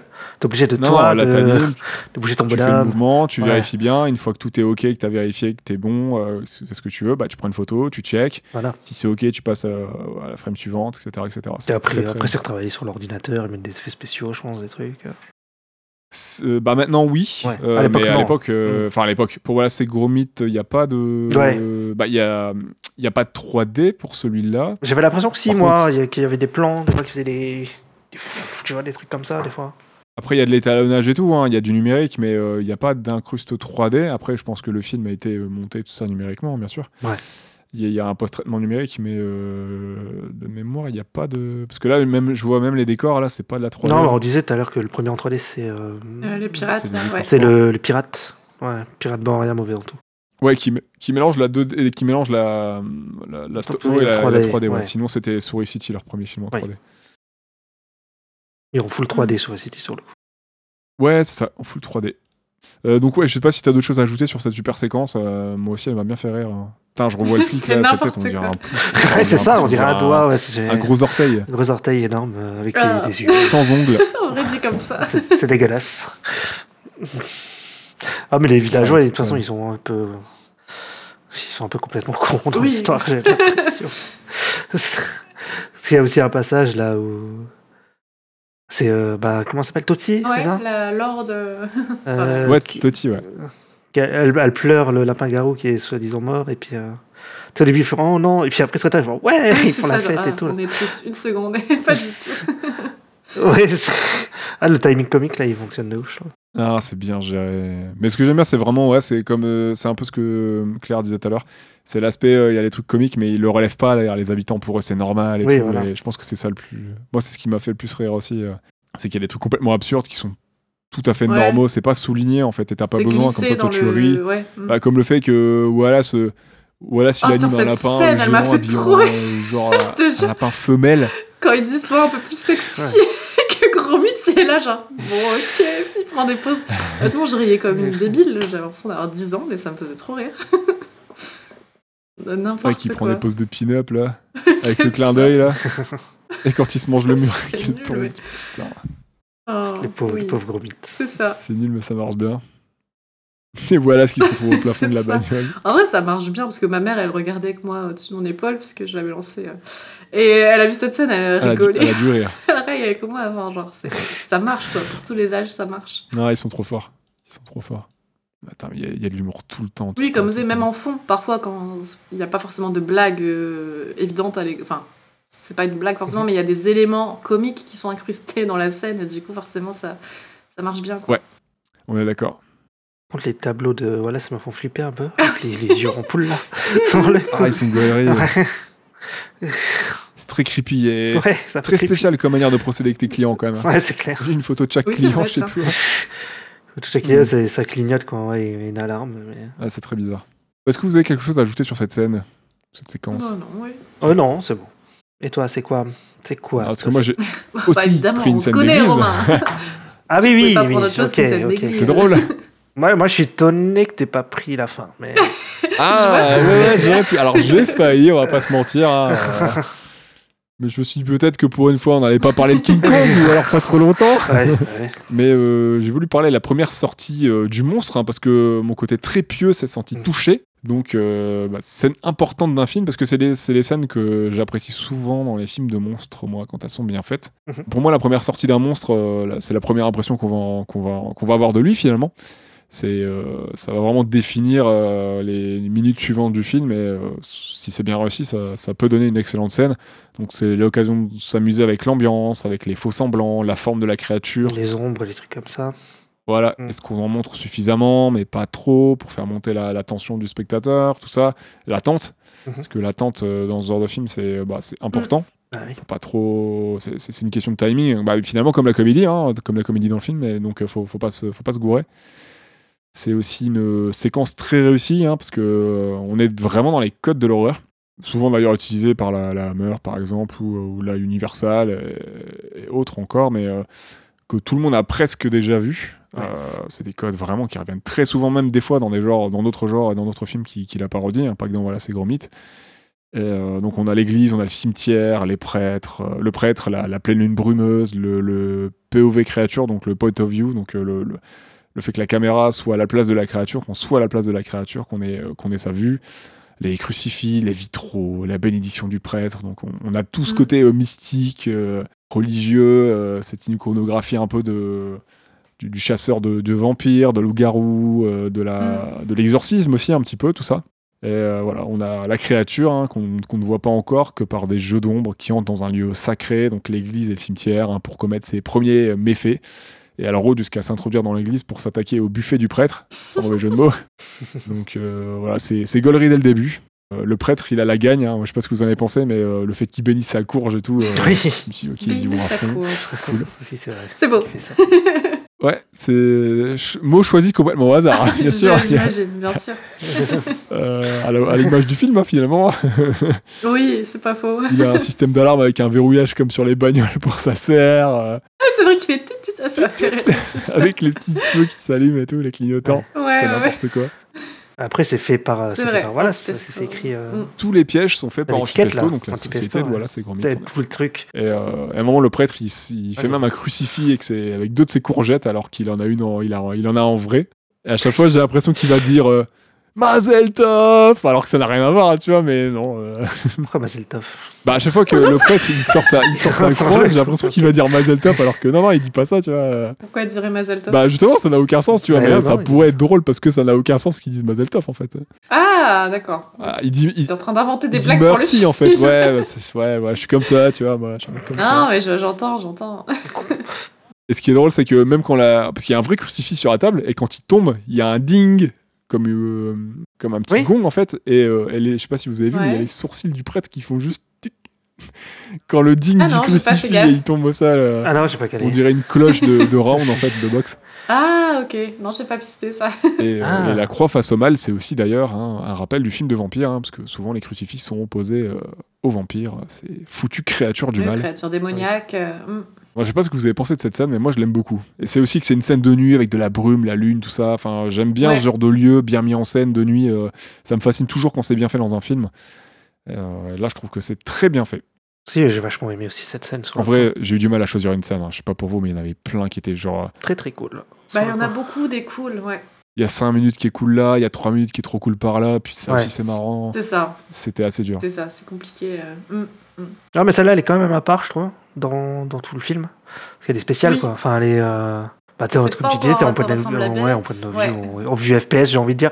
Mais euh, ouais, tu, voilà, t'es, t'es du côté de la bête, t'es pas avec Wallace. euh, c'est, ouais, c'est un peu, Ouais. c'est un peu différent de ce qui se passe à côté, mais euh, enfin, moi, ça m'a surpris. Sur le coup, je m'attendais pas à, à des trucs comme ça, avec des plans comme ça et tout, mais c'était vachement, vachement original, vachement cool. on est vraiment dans un film d'horreur pensé pour tout le monde, quoi. Genre, euh, que tu peux voir dès tout petit. Et c'est vraiment en débarque. Oui. Il y a vraiment tous les codes du film de monstres et d'horreur euh, Ouais, Ouais. de ouf. vraiment bien gérés. Et puis d'un coup, tu reprends le film euh, oh bah on va on suit voilà, c'est le petit train-train et compagnie et euh, Ouais, ça marche super bien. trop bien ouais. cette.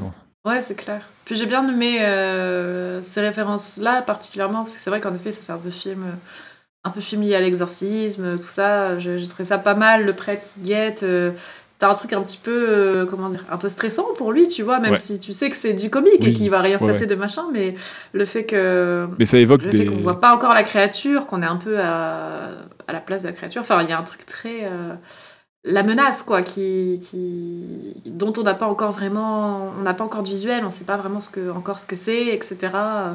Même si on se doute avec le titre du film, tout ça, mais on a envie de voir un peu à quoi, à quoi elle ressemble, quoi. Donc, euh, et puis ça ça évoque bien, des films que tu as peut-être déjà vus aussi. Exactement, bah oui, c'est ça. C'est ça comme, euh, comme on a bah, tous, on a, on a voilà notre propre selon les films qu'on a vus, les références qu'on a, que ce soit en livre, en termes de cinéma, etc. Je pense qu'on a tous déjà vu au moins un ou deux films d'horreur et tout, Ouais. et, et c'est des codes qui sont très universels finalement, et tu les retrouves, tu retrouves vraiment tels quels quoi, et ils ont réussi à incruster l'humour dedans, ce qui fait que c'est pas effrayant, donc c'est accessible aux tout jeunes, mais tu retrouves vraiment ces codes là spécifiques. euh, spécifique à l'horreur, euh, là particulièrement au film un peu voilà de comme tu dis de vampires, de démons, de tout ça et ouais c'est vachement bien vachement bien timé ça ça doit pas être évident quoi surtout de de comment dire de mêler deux genres un peu comme ça deux très gros genres qui est la comédie et l'horreur et, et Mm. d'en faire quelque chose qui est super fluide et qui marche bien ça doit pas être évident Non, non, là c'est très bien maîtrisé. et- Mais ouais, c'était euh, c'est vrai que c'était compliqué quand même de choisir une séquence, hein, parce que euh, il y a plein de séquences qui m'évoquaient plein de films cultes et euh, euh, je citais King Kong tout à l'heure, mais on va forcément, enfin, je, vais- je, je suis obligé de citer un autre grand film, un des meilleurs films de loup-garou qui est, qui est eu et d'ailleurs euh, qui se passe en Angleterre, qui est An American Werewolf in, euh, in London de John Landis. C'est sorti en 81 et le, Ah oui. le film lui fait référence au moins deux fois. Bah, en fait, euh, alors ça, ce film-là, j'ai Mm. entendu qu'en Angleterre, c'est vraiment une institution. C'est un truc vraiment culte et tout. Chez nous, c'est pas très connu, mais en Angleterre, c'est un truc de, c'est un truc de fou, quoi. C'est vraiment le film d'Halloween. euh, Ouais, bah il est vraiment bien. ah ouais Très très bien. C'est Ouais, ouais, ouais. ok en français c'est euh, le loup-garou de Londres, Londres, je crois, non Ouais, c'est ça. Ouais. ah mais c'est peut-être que j'ai vu alors que j'avais en DVD C'est l'un des films préférés de Edgar Wright, je crois, qui est Ah, anglais. ok. Donc euh, voilà, tu vois. Parce que je dis un loup-garou, à Paris, mais j'ai un doute maintenant que tu dis un loup-garou à Londres, je me demande si c'est pas celui-là que j'ai vu. C'est un vrai film. hein. Le loup-garou à Paris, il me semble que c'est ça parodie un peu le loup-garou de parce qu'en fait le loup-garou un American Werewolf in London, c'est euh, comme son titre l'indique un duo, enfin c'est un couple d'amis américains qui va arriver euh, qui va aller en Angleterre hein, pour des vacances et qui va leur arriver des bricoles, donc loup-garou tout ça tout ça. Et le loup-garou de Paris, je crois que c'est euh, un film d'épouvante un peu enfin horreur épouvante euh, ado parce que je l'ai vu aussi il y a pas mal d'années quand j'étais gamin et euh, c'est un couple, enfin c'est même pas un couple d'amis, c'est euh, une petite bande de potes américains qui viennent en vacances à Paris et il va y avoir tout ce que tout ce qui s'ensuit avec loup-garou et compagnie quoi. Il y en a un de la bande qui va être contaminé, tout ça, tout ça bien sûr. C'est aussi un film mais euh, qui, enfin en, en hommage entre guillemets, qui reprend un peu le concept de que- du loup-garou de Londres en fait. Mais loup-garou ok. de Londres c'est très bien. D'ailleurs il y a une des meilleures transformations de loup-garou ever euh, dans ce film parce que c'est dans les années 80. C'est une transformation physique, donc avec euh, des, des props, des make-up, des animatroniques, etc. Mais euh, la particularité de ce film, c'est que elle a été faite entièrement en lumière crue. Donc en fait, tout est montré en lumière. Alors que d'habitude, les euh, dans, dans- dans ce genre d'effet, euh, on, on essaye euh, au maximum de, de jouer avec l'obscurité pour, pour Hmm. pas Le trahir les, non, effets. Quoi. non vu, ouais, le, suggé- Mm. le suggéré. Oh, Le suggérer, puis, euh, je vais y et- arriver. et puis ne pas trop montrer les effets parce que bah, la lumière c'est souvent ce qui va traduire euh, et qui va euh, non pas traduire qui va trahir les, les effets pratiques même les effets spéciaux parfois hein. c'est pour ça que certains effets spéciaux numériques sont pas très beaux c'est parce que la lumière des fois n'est pas très bien gérée et, Mhm. euh, et là dans ce film euh, ils ont fait ce défi là ils l'ont très bien réussi et j'ai revu la séquence pour le coup euh, hier ou avant-hier et si vous avez jamais vu ce film c'est vraiment très très bien bon Mais ça reste un film des années parles- 80 mais Ouais. Plus t'en parles, plus j'ai l'impression que c'est celui-là que j'ai vu parce que je me souviens plus de l'histoire parce que j'ai vu il y a longtemps. Mais comme je disais, je me souviens que la scène de transformation m'avait vraiment marqué. C'était la première fois que je voyais une scène de transformation comme ça. elle est dans un salon à la lumière naturelle des lampes C'est ah ouais, je sais plus. Je me souviens plus des détails, mais je me souviens juste que j'avais, je m'étais dit ah impressionnant, tu vois. Mais bon, peut-être euh, je, je sais pas, c'est peut-être pas ça, mais, mais ça me dit quelque chose quand même. C'est de, c'est une comédie. Parce que c'était pas. C'est une comédie horrifique, mais euh, qui a- énormément marqué. Ouais. Ouais, J'allais dire, est-ce que c'était pas dans Twilight genre, tu dis, bien sûr. Tête C'est vrai que Ouais. techniquement, il y a des, bah oui. euh, il y a des loups-garous, pardon, dans, euh, Ah oui, dans hein, Twilight. dans Twilight, bien sûr. C'est vrai. Et Jacob? Jacob. Team Edward, Team Jacob. Après, c'est juste un gros loup, quoi. Il se transforme c'est pas. Parce que pour moi, le Ouais. loup-garou, il est un peu debout, quoi. Oui, C'est puis il se transforme quand il veut, comme ça, quoi. je- C'est pas, pas lié à Ouais. la pleine lune, tout ça. Ouais, mais je le vois un peu, en... bah, un peu sur deux pattes, comme il est là, le, lapin-garou, quoi. Enfin, sur le coup. Mhm. Oui, que c'est vraiment des gros loups, en effet, euh, dans euh. Twilight. Ouais, dans euh, Twilight, c'est juste un gros loup. euh, Ouais, c'est ça. un, gros, un loup euh, plus gros, quoi. Oui, C'est tout. c'est ça. Par contre, euh, voilà, s'il est un peu inconscient avec son casque, là, ouais, ça, ça craint rien et tout. être- Normalement, c'est safe. Gros mythe. Ouais, tu m'étonnes. Et si tu vois, ça touche le cortex et tout. C'est bon. Ça va juste ça- changer, enfin, je vais faire des trucs dans le cerveau. Ouais. Ah oui, bah ça, de toute façon, ça, ça fait très, euh, très Frankenstein. hein. On va citer Ouais. la, la partie science-fiction. hein. Là, on est dans, dans Ouais. Frankenstein. hein. Même si, bon, ça ranime pas le monstre et tout, mais ça fait un peu écho à, à tout ça, quoi. Ah, bah, il y en a euh, plein, oui. ouais, des références. Ouais. Pardon, vas-y, je t'en prie. Et d'ailleurs, euh, là, voilà, je, je, je revérifiais, enfin, euh, je, je digressais un peu, mais pour le, le, le, le loup-garou de Londres, hein, la super scène, euh, si vous l'avez pas vu, euh, n'hésitez pas à la voir, et je reviens dessus. euh, C'est vrai que j'ai pas cité euh, Rick Baker, hein, qui a fait ces, ces fantastiques, euh, donc ce fantastique make-up artist qui a fait cette, euh, a permis la réalisation de cette super séquence de transformation de loup-garou qui est, qui est, je pense, citée euh, quand voilà se transforme un petit peu. euh, Ouais, il y a se moyen. transforme dans, le, dans la forêt face à, face à Gromit et face à, à Victor. ouais. Et Philippe. Et Philippe, c'est vrai. Parce que ça se passe pas, ça se passe en forêt, ça se passe pas dans l'appartement, euh, dans, comme dans euh, le, le loup-garou de Londres, mais, euh, mais la manière dont c'est un peu montré, dont, dont, dont, dont- dont ses mains se transforment, etc. et tout, y a- y a- je pense qu'on est un peu dans cette citation-là. Ou en tout cas, de toute façon, ça cite au moins l'un des premiers films de loup-garou, celui de 41, là. Enfin, un des premiers. Un des premiers à être aussi marquant, euh, parce que bon, voilà, le, le film cite, euh, cite plein de choses. Et il y a notamment, dans les refs, j'avais noté euh, The Werewolf, tout simplement, de 1941, de George Walker, avec notamment euh, Lon Chaney Jr., qui est un célèbre acteur anglais qui a pas mal prêté ses traits pour, jouer des, monstres au cinéma. Donc là, il joue le loup-garou Ok. et euh, fils d'un autre acteur très connu hein, qui faisait beaucoup de créatures, notamment euh, la première créature du fantôme de l'opéra au cinéma dans les années 30, donc, euh, qui s'appelait Lon Chaney, donc euh, le fils Lon Chaney Jr. et son père s'appelait Lon Chaney.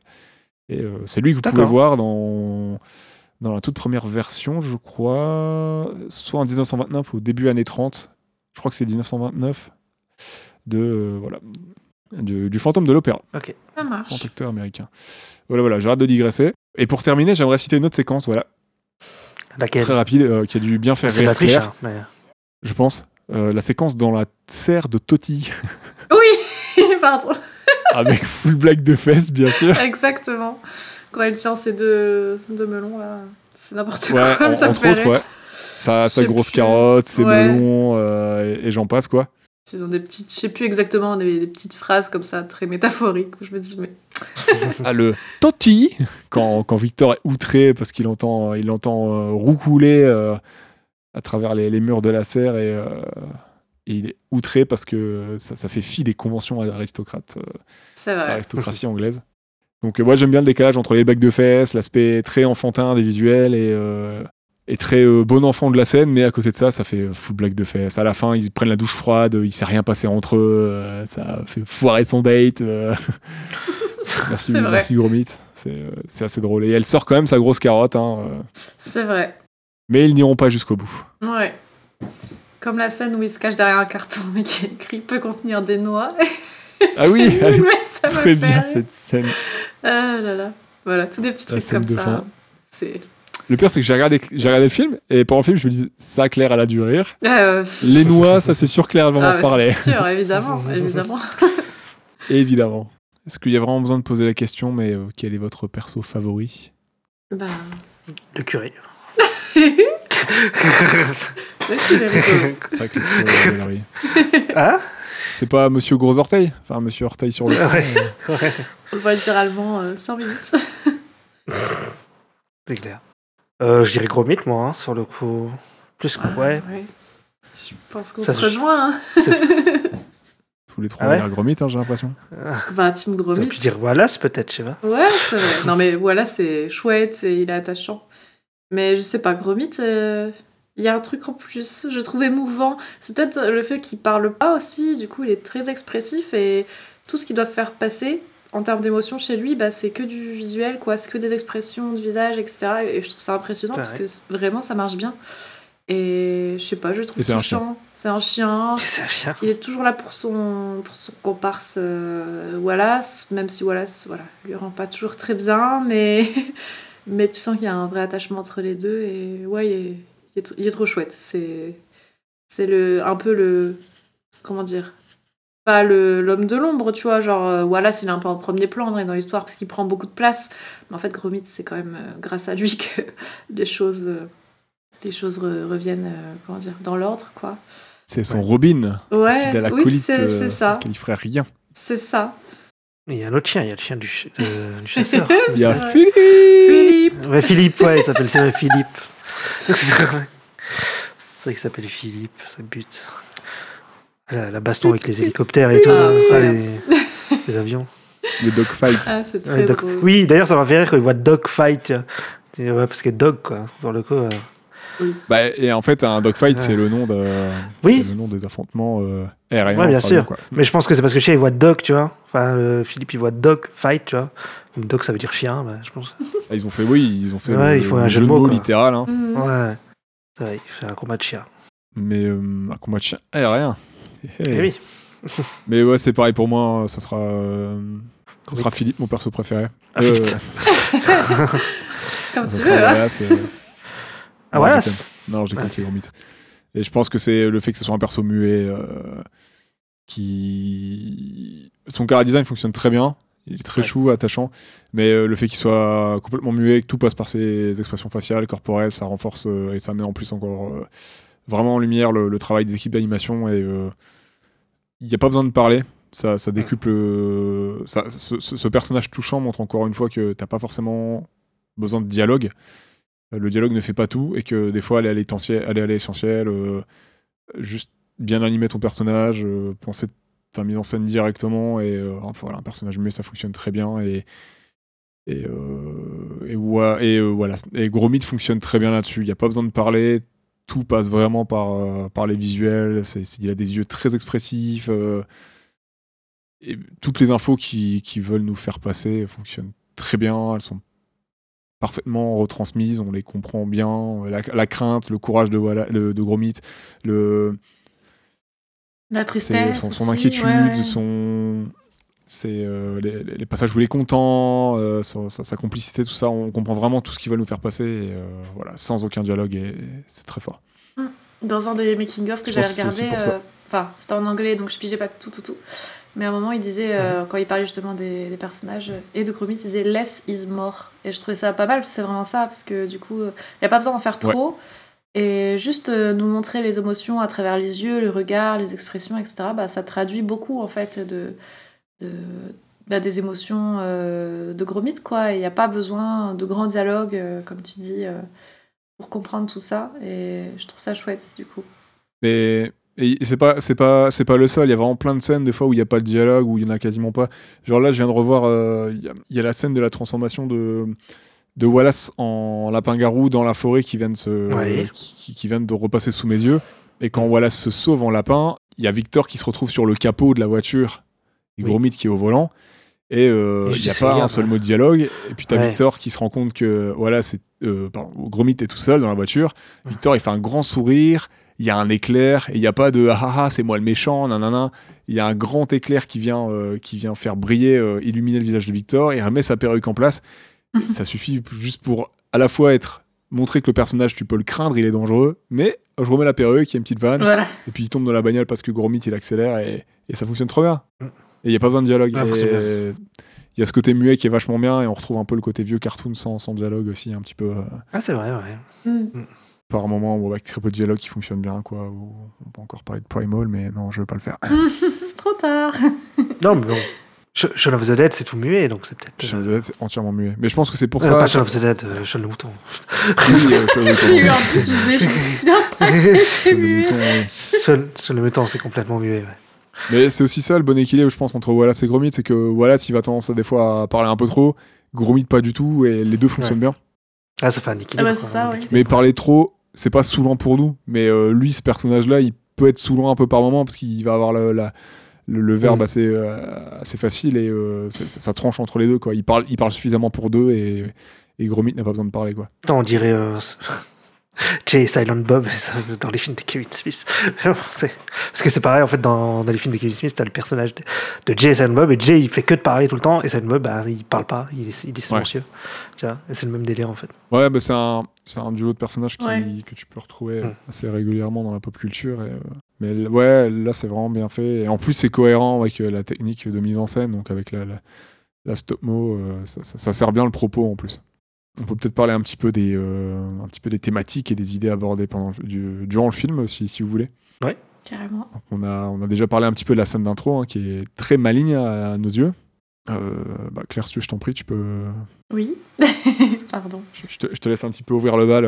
Oui, bah oui, cette scène d'intro, euh, bah comme on disait, hein, T'as pris des bonnes pas notes. besoin d'explication, ça rejoint un peu ce qu'on disait. hein. Sans parole, euh, on comprend direct quels sont, qui vont être ton perso principal, quelles sont leurs relations, enfin le lien qu'ils peuvent avoir. Enfin, Ouais, c'est le fameux, euh, comme ça, le fameux show dans le c'est tel, ça. comme on dit. Carrément. Comme ça, quand le film démarre, bah, on a déjà une idée un peu de avec qui on se retrouve. Mm. euh, euh, on a déjà un petit peu une idée de, voilà, de, de qui on va suivre pendant, pendant 1h30 et voilà, que, aussi qu'on est basé un peu sur l'humour, sur le truc un peu farfelu. Enfin, tout est, tout est mis. Il y a un petit cocktail déjà d'annonce d'entrée qui, qui nous met dedans et je trouve ça intelligent parce que voilà, il n'y a, y a pas besoin de mots. Genre, tout est montré et ça marche bien.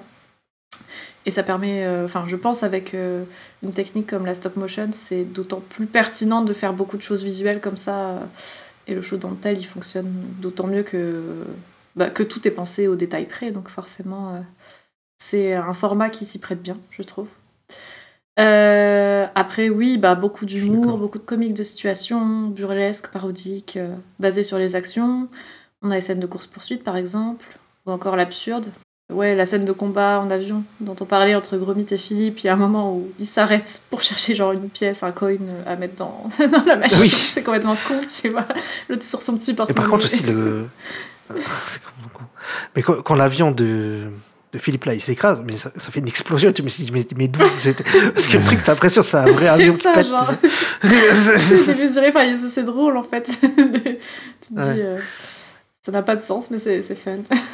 Ouais, super. Scène de dogfight qui pourrait évoquer éventuellement euh, Hells Angels hein, de Howard Hughes, euh, sorti en 1930. euh, pour Corosso, complètement au hasard, par, Par exemple. hasard, Ah oui. Ou Pearl Harbor de Michel Bay. Pourquoi tu ris? Ouais, tu Là, pourrais dire the- pourquoi tu pourrais dire the, the- euh, comment c'est the- euh, Rock non? Non, non, euh, Pearl Harbor de Michael Bay. De Ouais, Michael Bay? avions aussi ouais. Oui, Ouais. bah oui. Oui, c'est Michael Bay. hein, Sérieux. Moi, je savais pas. Bah, il y a Oui. le, le film de 2005, ouais, c'est. euh, Ouais, avec Ben c'est Affleck. Michael Bay, ouais. Ben Affleck. Euh, mince, celle qui jouait dans c'est Underworld. là. Keira Knightley Euh, Non, c'est pas non. Knightley. Merde, Je je sais plus alors. Non, non, non, Non. celle qui joue dans Underworld, j'ai oublié son nom. euh, Et, euh, et Josh Ah. Kate Beckinsale. Kate Beckinsale. C'est Ouais, Attends, c'est j'ai pas vu le film. Mais je pense, je pense à. Parce qu'il y a eu une première version. Enfin, il y a eu un Pearl Harbor plus vieux en termes de. Il y a plusieurs Oui. films qui évoquent Pearl Harbor. Je, je trollais un petit peu parce que c'est pas un film fou, mais il y a des séquences d'action qui ont marqué en fait un petit peu. Oui, gens. mais après, moi je disais. euh, parce qu'il me semble le film Rock, c'est avec un avion. Et c'est le Michael Bay. Non? Il n'y a pas un avion dans l'histoire? Si, il y a un avion qui se pointe à la y fin pour faire péter l'île, ouais. cas, il mais doit y avoir euh, des c'est pas un explosions. film avec des. Ah, c'est pas avec des dogfights, c'est ça en fait. Mais il n'y a pas de dogfight, non. Il n'y a Ah, pas de scène de combat d'avion. C'est juste un avion qui est censé venir faire sauter l'île parce qu'il y a le virus sur l'île euh, d'Alcatraz. Hmm. Ok. Très bien, très bien. Il y a aussi le film d'action-aventure qui est un petit peu euh, parodié, mis en scène, parce que quand Wallace il se fait étrangler euh, par, euh, par Philippe avec euh, la, la pelle, Ah ou je sais oui. plus quoi, quand il lui met sur la trachée, là, ça, ça évoque euh, plein, plein de films Ouais, d'aventure. c'est C'est une séquence d'action qu'on peut Oui. revoir régulièrement dans Indiana Jones, James ouais. Bond, les Missions Impossibles, tout ça, quoi. C'est vrai, Vraiment blindé de références, pas que de l'horreur, Oui. et ça fonctionne très c'est bien. vrai. Plein de genres différents. En effet. Bah oui, oui, c'est ça. Ils servent de thématiques liées bah, au genre de l'horreur, mais comme tu dis, pas que. Bah, comme on le disait, hein, euh, l'idée de dévier et jouer les codes de l'horreur tout en leur rendant hommage. Exemple, euh, enfin, le prédateur végétarien, typique, c'est, c'est, c'est drôle en vrai, parce que du coup, Ouais. c'est- ça n'a pas de bon sens. Mais... Ouais. Et du coup, Ouais. voilà, c'est ça qui permet de, à la fois de, de complètement jouer sur le code et à la fois de, de le bouleverser totalement parce que ça n'a pas de bon sens et c'est ça qui, qui crée le, le comique de situation, quoi. Et j'aime bien aussi que le fait que l'humour, il joue sur des situations volontairement ambiguës. Genre, on est plongé dans une certaine ambiance, et finalement, par exemple, on a des plans inquiétants de la créature qui se déplace dans la nuit. Ouais. On la voit pas, et dans la première scène, on finit par se rendre compte qu'en fait, c'est un petit lapin qui se balade avec, qui essaie de, de transporter une énorme citrouille. Enfin, genre, en fait, Ah c'est. oui, oui. Tu vois, il y, a- il y il y a ce genre de révélation un peu genre, ah, ce n'était que ça, super Oui. mignon en plus. carrément. Ou encore quand Gromit, il aiguise ses couteaux de manière menaçante et qu'il lève son couteau pour en fait trancher une carotte. Quoi. Enfin, tu vois, il y a ce truc très changement d'ambiance radical qui, qui, je trouve, marche bien, c'est rigolo. Après, il y a le thème, j'avais noté de la. Ouh, j'ai perdu mon truc. Euh, de la révélation inattendue. Donc, moi, j'aime beaucoup ce genre de truc, même si c'est très classique. Tu vois, le scénario qui nous mène volontairement sur une piste, qui nous donne des indices qui vont en ce sens pour au final faire un plot twist, quoi, euh, qui est une réalité qui est tout autre que celle que l'on pensait. Bon, à part si t'as deviné. euh, mais du coup qui est censé nous surprendre. Et là, c'est le fait que ce soit Wallace, du coup, le lapin-garou, et non pas euh, une créature. euh, Oui, pardon. J'aime bien le, le coup des traces de pas qui vont jusqu'à la cave et en fait quand il ferme la porte les traces de pas elles continuent. Genre c'est hyper con mais ça fonctionne trop bien en vrai. Il ferme la porte et bah merde. En fait c'était là, ça allait pas à la cave, ça Oui, tout oui, c'est vrai. C'est là où tu te dis, bah merde, et finalement, la révélation, c'est Wallace, le lapin-garou. Alors, Et genre, Ouah, Nani Bah, j'étais pas surpris mais je me suis dit ah oui c'est vrai qu'ils avaient Bah fait ouais, comme moi je ça, m'en c'est souvenais cool, plus, et je l'ai pas vu D'avoir finir. juste simplement. Enfin, peut-être après, je suis. Voilà, mais je l'ai pas vu finir, donc euh, je me dis, ah ouais, c'est pas mal d'avoir fait ça, en effet. Mais c'est logique. Je me souvenais plus comment tu l'apprenais en fait. Je me souvenais plus que c'était juste une histoire de, de porte qui te le confirmait et tu disais mais en fait c'est hyper simple, ça Ouais, fonctionne trop bien. c'est ça. J'avoue. J'avoue. En plus, les évidences, elles sont obvious, tu vois. Genre, il y a des énormes empreintes et son lit, il est blindé de déchets de légumes, en fait. tu vois. oui. En fait, c'était évident, mais du coup, c'est plutôt drôle. Le mec il est devenu maraîcher en c'est ça. Euh, mais ouais, du- je trouve ça marche bien. Euh, du coup, euh, ça donne une dimension inattendue et ça nous contredit dans nos émotions. Et généralement, ça marche bien avec les films un peu de suspense, de thriller, tout ça. Donc sur ça, c'est pas mal. Après, il y a le thème de l'invention, de la créativité, où tout est prétexte à des machineries complexes et drôles qui doivent permettre la simplification, comme on disait, du moindre geste quotidien. Mais du coup, ça amène son lot de bugs, de bugs techniques et c'est ça qui est, qui est drôle et qui permet de créer des scènes un peu improbables.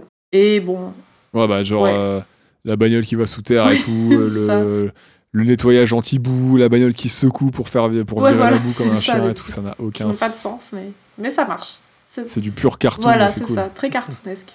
On a aussi le thème du sacrifice hein, pour un être cher, de l'amour porté au sien, de la bienveillance, entre tous les êtres d'ailleurs. Je trouve c'est pas mal, ça parle beaucoup de bienveillance animale en fait finalement. Il y a un truc très, tendre euh, aussi sur... euh, Enfin, repré- Ouais. représenté aussi par euh, Lady Tontington, j'arrive jamais à le dire. Toti on va dire, Ouais, Toti. qui est très... euh, C'est cool qu'elle veuille pas dégommer les, tous oui, les parce lapins. que, Elle voilà, veuille les sauver. même leur bien, façon de d'éradiquer entre guillemets le- les Le parasites capturer. de lapins etc c'est une une enfin c'est sans oh je trouve pas mes mots Ça ne les Voilà, blesse pas, c'est ça, ça les blesse Elle pas. est gaulerie leur machine en contrairement à plus. Victor qui est là avec son chasseur en mode euh, avec son chasseur et j'arrive Avec son fusil. fusil. qui lui est pour la méthode violente et du coup voilà ces gros mythes Ouais. ils incarnent la méthode douce euh, et sans voilà Ils aspirent sa ils mammouth. aspirent ça oui c'est vrai c'est Ils sont toupés. Sont toupés. Rendez-moi C'est mon vrai. toupé. Et euh, bah, ça nous mène aussi à la scène de fin qui est un peu triste et tout, quand, quand il pleure parce qu'il pense que voilà, s'il est, bon, je sais pas, mort ou quoi. Enfin, finalement, non, mais. Ouais, il a cassé sa carotte. Ça. et, euh, et ouais, je sais pas, j'ai bien aimé, euh, voilà. Et c'est vrai qu'on voit personne manger de viande pendant une heure et demie, enfin, même, euh, voilà, c'est un accro Ouais. au fromage, Ouais, mais finalement. euh, euh, il est présenté voilà, comme un tout. mec très très gourmand, mais finalement, c'est parce qu'il adore le fromage, mais. Il n'y a pas de. Voilà, c'est pro-végétarien, c'est cool. C'est vrai. D'ailleurs, la, la, la scène de mort, entre guillemets, de Wallace, ça cite encore les, les films de monstres avec la, la, la transformation, la révélation de c'était telle personne qui était devenue un loup-garou ou telle créature et il se retransforme de manière très douce. euh, il reprend sa forme euh, originelle euh, de manière très douce Oui. et euh, et on finit sur quelque chose de très soft. Là où la première transformation est souvent Bah plus oui, violente, nous elle est marquer, oui, douloureuse. bien sûr. Ça parodie ça dans voilà, c'est gros mythe. Il, on, on sent pas que voilà s'il est en souffrance, mais ça, ça parodie ce genre de scène. euh, dans le, le American euh, Werewolf in, in London, par exemple, la, la transformation en loup-garou du, du, du jeune homme, euh, il souffre, il, il crie, il est pas bien, il appelle à l'aide. euh, on est vraiment dans une scène de, de- de souffrance Ouais, euh, déchirant. mm. absolue. Voilà. Alors que d'ailleurs, quand il va, quand il se retransformera en humain à la fin du film, je crois que la scène est plus douce, mais voilà, ça parodie ce genre de choses un petit peu. Ça, enfin, parodie. On, vu qu'on est dans une scène plus touchante, on n'est pas Mm. trop dans la parodie, mais ça cite plutôt euh, ce genre de scène, quoi. Carrément. hommage. Carrément. Bah oui, oui, et puis j'avais noté un peu toutes les références, mais il y en a certainement beaucoup plein d'autres que j'ai pas. Il y en a Genre, je viens de mettre par exemple la scène de la cuisine qui m'a fait penser au Gremlins, hein, complètement, avec les lapins qui foutent le, le dawa et, Ouais, et Gromit ouais. qui essaie genre de Ah oui. un peu le truc. euh, évidemment, il y a. Quand ils sont tous Oui, dans la C'est ça, et lui, il les voit pas, genre, mais hum, que se passe-t-il C'est complètement con. Et bah évidemment, King Kong, enfin là, c'est- même plus qu'obvious. Ah bon euh, J'avais pas remarqué. On l'avait pas remarqué. J'avais pas remarqué. Après, c'est vrai qu'il y a un peu ce mythe du scientifique fou à la double personnalité, euh, genre euh, Dr. Jekyll et Mr. Hyde, avec, euh, avec Wallace et ses inventions, finalement, qui se retournent un peu contre lui. Hein. Ouais, un petit peu Victor Frankenstein aussi, avec euh, le jeu Ouais, de la lune Aussi. et tout pour alimenter sa machine, tout ça. euh. C'est ça, ouais. Truc très. Ouais, en effet. En effet. Après, t'as un peu ce truc de euh, l'invasion d'êtres ravageurs et dangereux. Enfin, les lapins qui sont en fait tout mignons, tout doux, mais qui sont vus comme une menace terrible. Euh, Je sais pas. Ouais, c'est ça. Ça fait village, penser à ouais. des trucs genre soit le zombie, euh, typiquement, ou alors des films genre comme Mhm. l'invasion des profanateurs de sépultures, parce que c'est aussi lié euh, à des trucs végétaux un petit peu, tout ça. Mais c'est genre des Ouais. plus sur. d'extraterrestres. Enfin, de. Ouais. Mhm. Oui, et puis comme c'est la malédiction divine, la créature blasphématoire. Enfin, il y a tellement de références. Le vampire, etc. à, à gogo, ouais, c'est ça que. C'est trop chouette, c'est cool de les repérer. Tu vas te dire, ah, ça, j'ai. Ok, je pense avoir la ref. euh, c'est... Bon, je, je les ai certainement pas toutes, mais. mais euh, Il y en a vraiment beaucoup, beaucoup, beaucoup, sachant que certaines peuvent faire référence à plusieurs films. Oui, c'est ça que aussi. certains films font déjà référence à des trucs. C'est clair. Il y a vraiment à boire et à manger, il y en a pour tout le monde, je pense. Ouais, Mais beaucoup de refs suffisamment évidentes pour que les gens, les gens comprennent, euh, comprennent la vanne. Et puis si tu l'as pas, c'est pas dérangeant. euh, tu, peux, tu peux quand même rire et profiter du film. Oui, c'est ça, c'est pas élite. pas- Enfin, je sais pas comment dire, un humour d'élite, genre si t'as pas les codes, tu comprends pas, genre. euh, Non, non, c'est Non, pas Ah handicapant du tout. Ça qui est cool. C'est un humour. euh, c'est des références populaires. Oui, voilà. Donc euh, Oui, voilà. Ouais, T'as déjà vu ça autre part, hein, généralement. là-dessus, ça, là-dessus, c'est bien, c'est malin. Est-ce que ça me dirait de parler un petit peu technique en parlant de. On va passer à la technique, sauf si j'ai d'autres choses à rajouter, mais. comment- euh, Je sais pas si vous petit vu des thèmes euh, particuliers. euh, Euh, bah, moi, je les ai cités un petit peu plus tôt. hein. C'était plutôt des références, voilà, l'American Werewolf in London, les scènes d'aviation, tout ça. Et mhm. ouais, il y en a plein. hein. J'ai, bon, bien sûr, King Kong qu'on avait cité un peu avant, j'y ai forcément pensé. Euh, J'y pense tout le temps aussi. je pense régulièrement à King Kong. On va pas se mentir. Quand on me le met sous le nez comme ça, bon, en plus. euh, c'est vrai, il cherche, il cherche. euh, voilà, en plus, il saute dans le vide, il tombe, il s'écrase. Enfin bref, il y a, il y a- il y a la fin du film, littéralement. Littéralement. Sauf que ça finit bien. Oui. J'ai même pensé un petit peu à Jumanji avec, euh, avec Victor, le chasseur, hein, parce qu'il a le- la tenue un peu du Ah colonialiste. Ah oui, penser comme à Van. Pelt. Ouais, ouais, ouais, ouais. ouais. Donc euh, voilà, on peut penser à plein de trucs. euh, C'est vrai. Parce qu'il est, il est typiquement habillé en chasseur un peu anglais colonial, donc euh, tu peux penser à mille et une choses. Quoi. Mm. Ah, clairement. Est-ce que, est-ce que l'on passe à la technique? Au Allez, go. visuel, à la musique, tout ça, tout Ouais. ça. Allez Euh, Je fais quoi? Je m'y colle? Allez, monsieur technique. Alors, c'est un film qui utilise le procédé d'animation en volume, hein, hein, bien sûr. Hein. Vous l'aurez deviné, donc, euh, aka stop motion. Donc, euh, c'est en image par image, hein, un mouvement, une photo, un mouvement, une photo, un mouvement, une photo. Donc, c'est euh, très très long à mettre en place. C'est euh, construction de décors, construction de personnages, donc il y a toute une pré-prod assez longue, avec des gens très qualifiés. Donc, euh, voilà, décors à mettre en place, tout à penser en amont, euh, les marionnettes à construire, des fois plusieurs marionnettes par personnage, euh, etc. etc. C'est 50 boulots pour voilà, ces gros le mystère du lapin-garou, et apparemment plus d'une centaine d'animateurs, juste pour l'animation, qui ont travaillé sur le film. On parle même pas de la post-prod, euh, euh, de, la, de la préparation euh, des, des différents artistes qui ont préparé les marionnettes, que ce soit le squelette, euh, la chair, tout ça, les, Mm. les différents props qui ont servi au qui- décor. Ouais. mm. peintre, charpentier, l'écriture, les- voilà. Le film, il fait 1h20. Ouais. c'est Très très long. beaucoup de temps à faire euh, un film comme ça. Donc les personnages sont en... dans une matière qui s'appelle la plasticine, qui est une, une sorte de pâte à modeler, mais qui ne Mhm. sèche pas, d'où ce côté très vivant et organique qu'on peut avoir à l'écran, qui par exemple n'a pas du tout le même côté, Ah. euh, le, le même rendu. On parle pas du design, hein, mais plutôt le, le rendu texture, par exemple, que, que Coraline, qu'on citait tout à l'heure, Ouais. ou même que Courgette, Même que Courgette, qui, bien a des personnages entièrement euh, euh, modélisés en 3D et, euh, et imprimés ensuite euh, via, la, euh, via des imprimantes 3D pour c'est vrai, avoir je me une- souviens. Ouais. faciliter l'utilisation euh, et un échange, un échange assez facile entre les différents props, les bouches, les yeux, etc. et tout. Donc euh, c'est pas mal aussi comme procédé. Donc là, on a côté très organique, on reconnaît tout de suite la patte de, la patte de Hardman, hein, parce que c'est la même patte qu'il y a dans Chicken Run, par exemple, ou dans Chemin Mhm. de Mouton. Ouais. Dans les pirates. Dans, voilà, dans Pirates, là. euh, Ouais, qu'il faut qu'on voit. Ouais, ouais, c'est la même patte. On reconnaît vraiment leur style. Bah ouais. euh, ils, ont, ils ont leur univers euh, qui correspond bien à leur, leur style en, en fausse pâte à modeler, hein, parce que ça n'en est pas vraiment. Et, euh, moi, je trouve que ça fonctionne très bien et, et ça permet.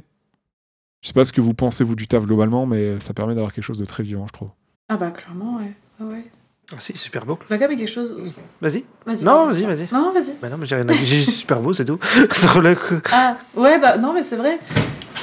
C'est vrai. Que c'est super beau. euh, Et que, ouais, comme tu disais, enfin, c'est très. Je sais pas comment dire, mais tu sens que c'est c'est pas. Ouais, comme tu dis, organique. Il y a un truc très, euh, très matériel, très. Très palpable. Ouais, c'est ça, en Un fait. truc vraiment vivant euh, où tu te dis. Euh, Toi-même, enfin, je sais pas comment dire, mais t'as envie de. De toucher, T'as ouais. envie de toucher, t'as un envie de. Ouais, c'est comme euh, tu sais, les anciens effets spéciaux, là où tu. Ça faisait plus peur, hein, tu sais, les effets spéciaux des années 80, parce que c'était plus euh, réaliste, tu vois. Ouais, genre les make-up artistes compagnie, quand tu euh, regardais The Thing et tout, ça te faisait un peu flipper parce que enfin, t'as l'impression que c'est des vrais Mm. trucs, tu vois, alors que quand tu vois les trucs en 3D Mm. maintenant, ça c'est moins palpable, ça fait moins réaliste, donc ça touche Bah moins, ouais. tu vois. Quand bien même c'est super bien fait, Ouais. je- c'est pas, c'est pas pareil. Enfin, ça ça n'a rien à voir, mais par exemple, je pense aussi à la- au labyrinthe de Pan où tout, tout est costume, Ouais. c'est c'est que du make-up, etc. Et je sais pas, il y, a un- il y a un truc, ça sent quoi, il y a un truc très organique dans. Tu sens que c'est des gens qui bougent, des acteurs. en dessous. Enfin, moi je trouve ça super impressionnant. Et là, bon, c'est différent parce que c'est c'est que du matériel, hein, c'est pas de l'humain, c'est pas de la chair, mais, euh, mais du coup, je sais pas, ça donne un Mais c'est concret parce que c'est des euh, objets. C'est Ouais, concret, ouais, c'est c'est en volume, ça, ça prend de l'espace, enfin, je sais pas, c'est.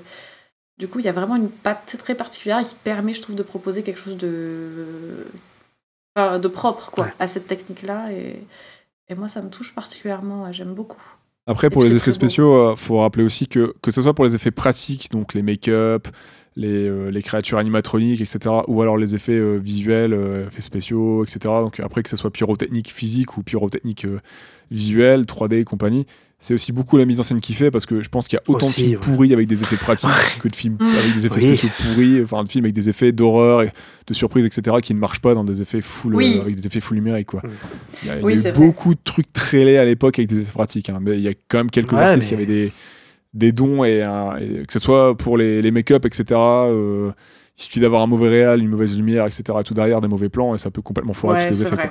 C'est vrai aussi, ouais. Mais, Il y a des euh, grands artistes, make-up artistes, ou euh, qui, ont, qui ont créé des super créatures, qui ont été dans des films complètement moisis, parce que, euh, alors qu'ils ont fait un super taf, parce que le film est un peu raté pour X raisons, euh, voilà quoi, diverses et variées quoi. Je pense qu'on peut Mm. retrouver les deux quoi. Mais la mise en scène, ça joue beaucoup. Ce qui est dommage, ouais. Mais Ah, là, par exemple- euh, ouais.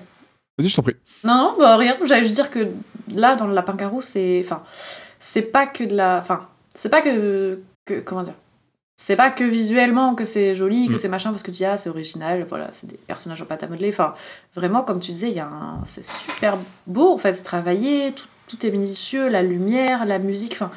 Ça fait vraiment un, un film très qualitatif. Tu sens que rien n'est laissé au hasard, tout est vraiment travaillé Mm. et que euh, c'est pas que euh, c'est pas qu'une patte particulière genre vraiment il y a, il y a la mise en scène est très belle en fait. Enfin il y a, il y a La la, direction globale, artistique est, mani- bien, magnifique. enfin moi j'ai trouvé ça euh, lumière est très belle, ouais. super bien foutu. J'ai- pas vu le moindre défaut en fait où je pourrais me dire ah voilà ok c'est pas très euh, c'est pas très joli c'est pas très réaliste c'est pas très machin. Enfin euh, il y a des super plans et même des bonnes idées de plans tu vois même des plans un peu genre euh, cinématographiques enfin je sais pas comme tu disais qui servent aussi un propos humoristique mais du coup qui qui, qui, qui, prouvent une certaine qualité aussi et un investissement des équipes euh, assez ouf quoi derrière Donc, euh, ouais, vraiment euh, super rendu, quoi.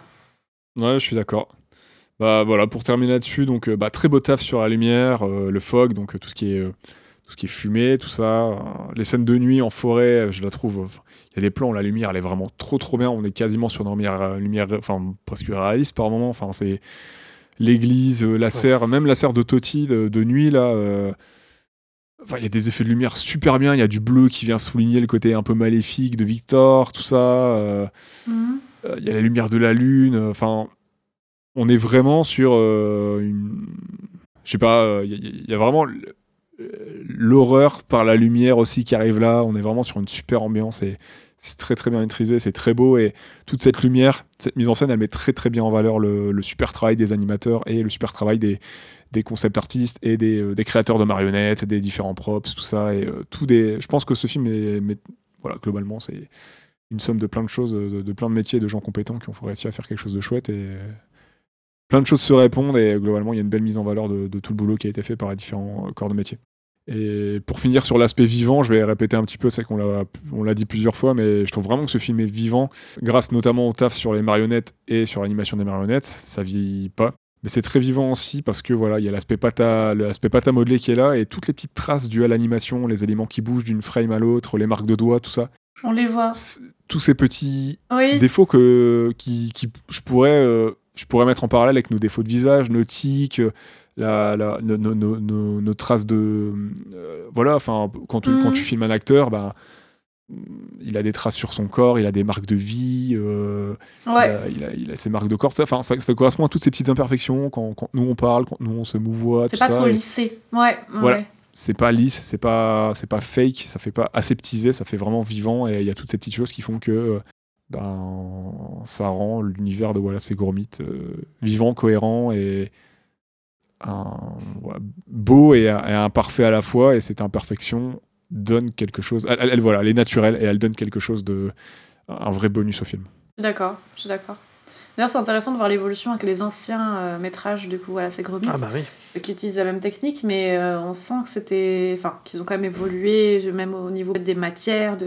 Mm. de il y a les en moyens. de de moyens, etc. oui, bah oui. C'est clair. Mais c'est intéressant aussi parce que du coup, il y a cet aspect encore plus, je trouve, euh, très matériel. Très, enfin, on voit que c'est de la pâte à modeler, on voit que. Enfin, moi, j'aime bien aussi. C'est différent, mais. Mais c'est encore plus, je trouve, euh, je sais pas comment dire, mais là, vraiment, on a, le, on a la marionnette, quoi. Que dans le film euh, du Lapin-Garou, certes, c'est, en effet, on a ce côté-là, mais comme tu dis, c'est très vivant, donc finalement, t'es dedans, et au bout d'un moment, c'est limite si tu t'en rends même plus compte, parce que, je sais pas, t'es dans, t'es dans Ils sont vivants, ils sont ça là, c'est des personnages qui ils sont existent. vivants. Qu'avant, il y avait ce côté plus encore, je trouve, euh, très, euh, très palpable, très matériel. Très... Enfin, on voit que c'est des poupées, quoi. C'est... c'est pas lisse du tout. Tu vois que leur visage, il y a. Enfin, comme si tu vois que ça avait été modelé un petit peu. C'est, c'est marrant. Et l'univers prend vie. En plus, voilà, par exemple, là, je revois la scène de Dogfight, il n'y a pas de dialogue. Bah non. C'est que du comique Oui. lié Ouais. à l'animation, à la mise en scène, tout ça. Il y a des moments vraiment sans dialogue où c'est muet. Et euh, oui, bah, parce que les deux vivants. chiens ne parlent pas. Oui, oui, donc. Mhm. euh, Voilà, bah, on en revient à... Le muet fonctionne très bien par moment. Mhm. Et... et en anime, surtout qu'en anime, t'exagères en général les mouvements. Ouais, bah pour, toujours. pour ouais. que tes personnages soient vraiment expressifs. Donc muet plus anime, euh, moi je trouve que c'est vraiment un combo gagnant quand c'est bien maîtrisé. L'animation, quand t'exagères pas, ça marche pas, de toute façon. Obligé de faire euh, ton personnage des grands gestes, des grandes bouches, des gros yeux, etc. Quoi. Mais dans plein de vieux films muets aussi, c'était pareil. Il y avait beaucoup Ouais. d'exagération Bah de oui, mouvements. oui. pour Avec, même avec les vrais acteurs, ouais. sur le coup, ouais. Ouais, ouais, vrai. que ce soit Keaton, Chaplin, ce que vous voulez, il y a souvent une grosse exagération dans, dans, dans- dans leurs scènes, dans leurs mouvements. Et, euh, Et on parle de Buster Keaton et pas de Michael Keaton. Ouais, non, euh, d'accord. C'est mieux de donner son prénom, on parle bien de Buster Keaton. Après, le cinéma muet, euh, bon, euh, voilà.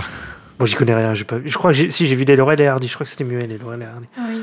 Et j'ai vu des Chaplin aussi. Oui, pareil. Ça s'arrête là. Mm. Voilà, C'est bien ça. c'est déjà ça. Oui. Genre les temps modernes euh, que j'avais beaucoup vu quand j'étais gamin. Très cool, les temps modernes. Le dictateur, c'est très drôle aussi. Ouais. Et celui-là, je crois pas que je l'ai vu. Entre autres, il y en a plein. Enfin, Ouais. Je vais citer. Du coup, les effets spéciaux, c'est super impressionnant aussi, quoi. Genre les, les trucs Ouais, à j'ai- l'image, j'ai les. Enfin, vu je sais des- Mm. C'était hyper ingénieux en fait. c'est ça. Ouais. C'est assez ouf. Ouais, regardez, hein, c'est vraiment de la folie. Mm. On va terminer par la musique Oui. Ouais. Tu nous parles un petit peu de la musique, Claire? Allez. Ta, ta, ta, ta, ta, ta, ta. Ça, c'est Astérix. ça. Non Non. Non, non.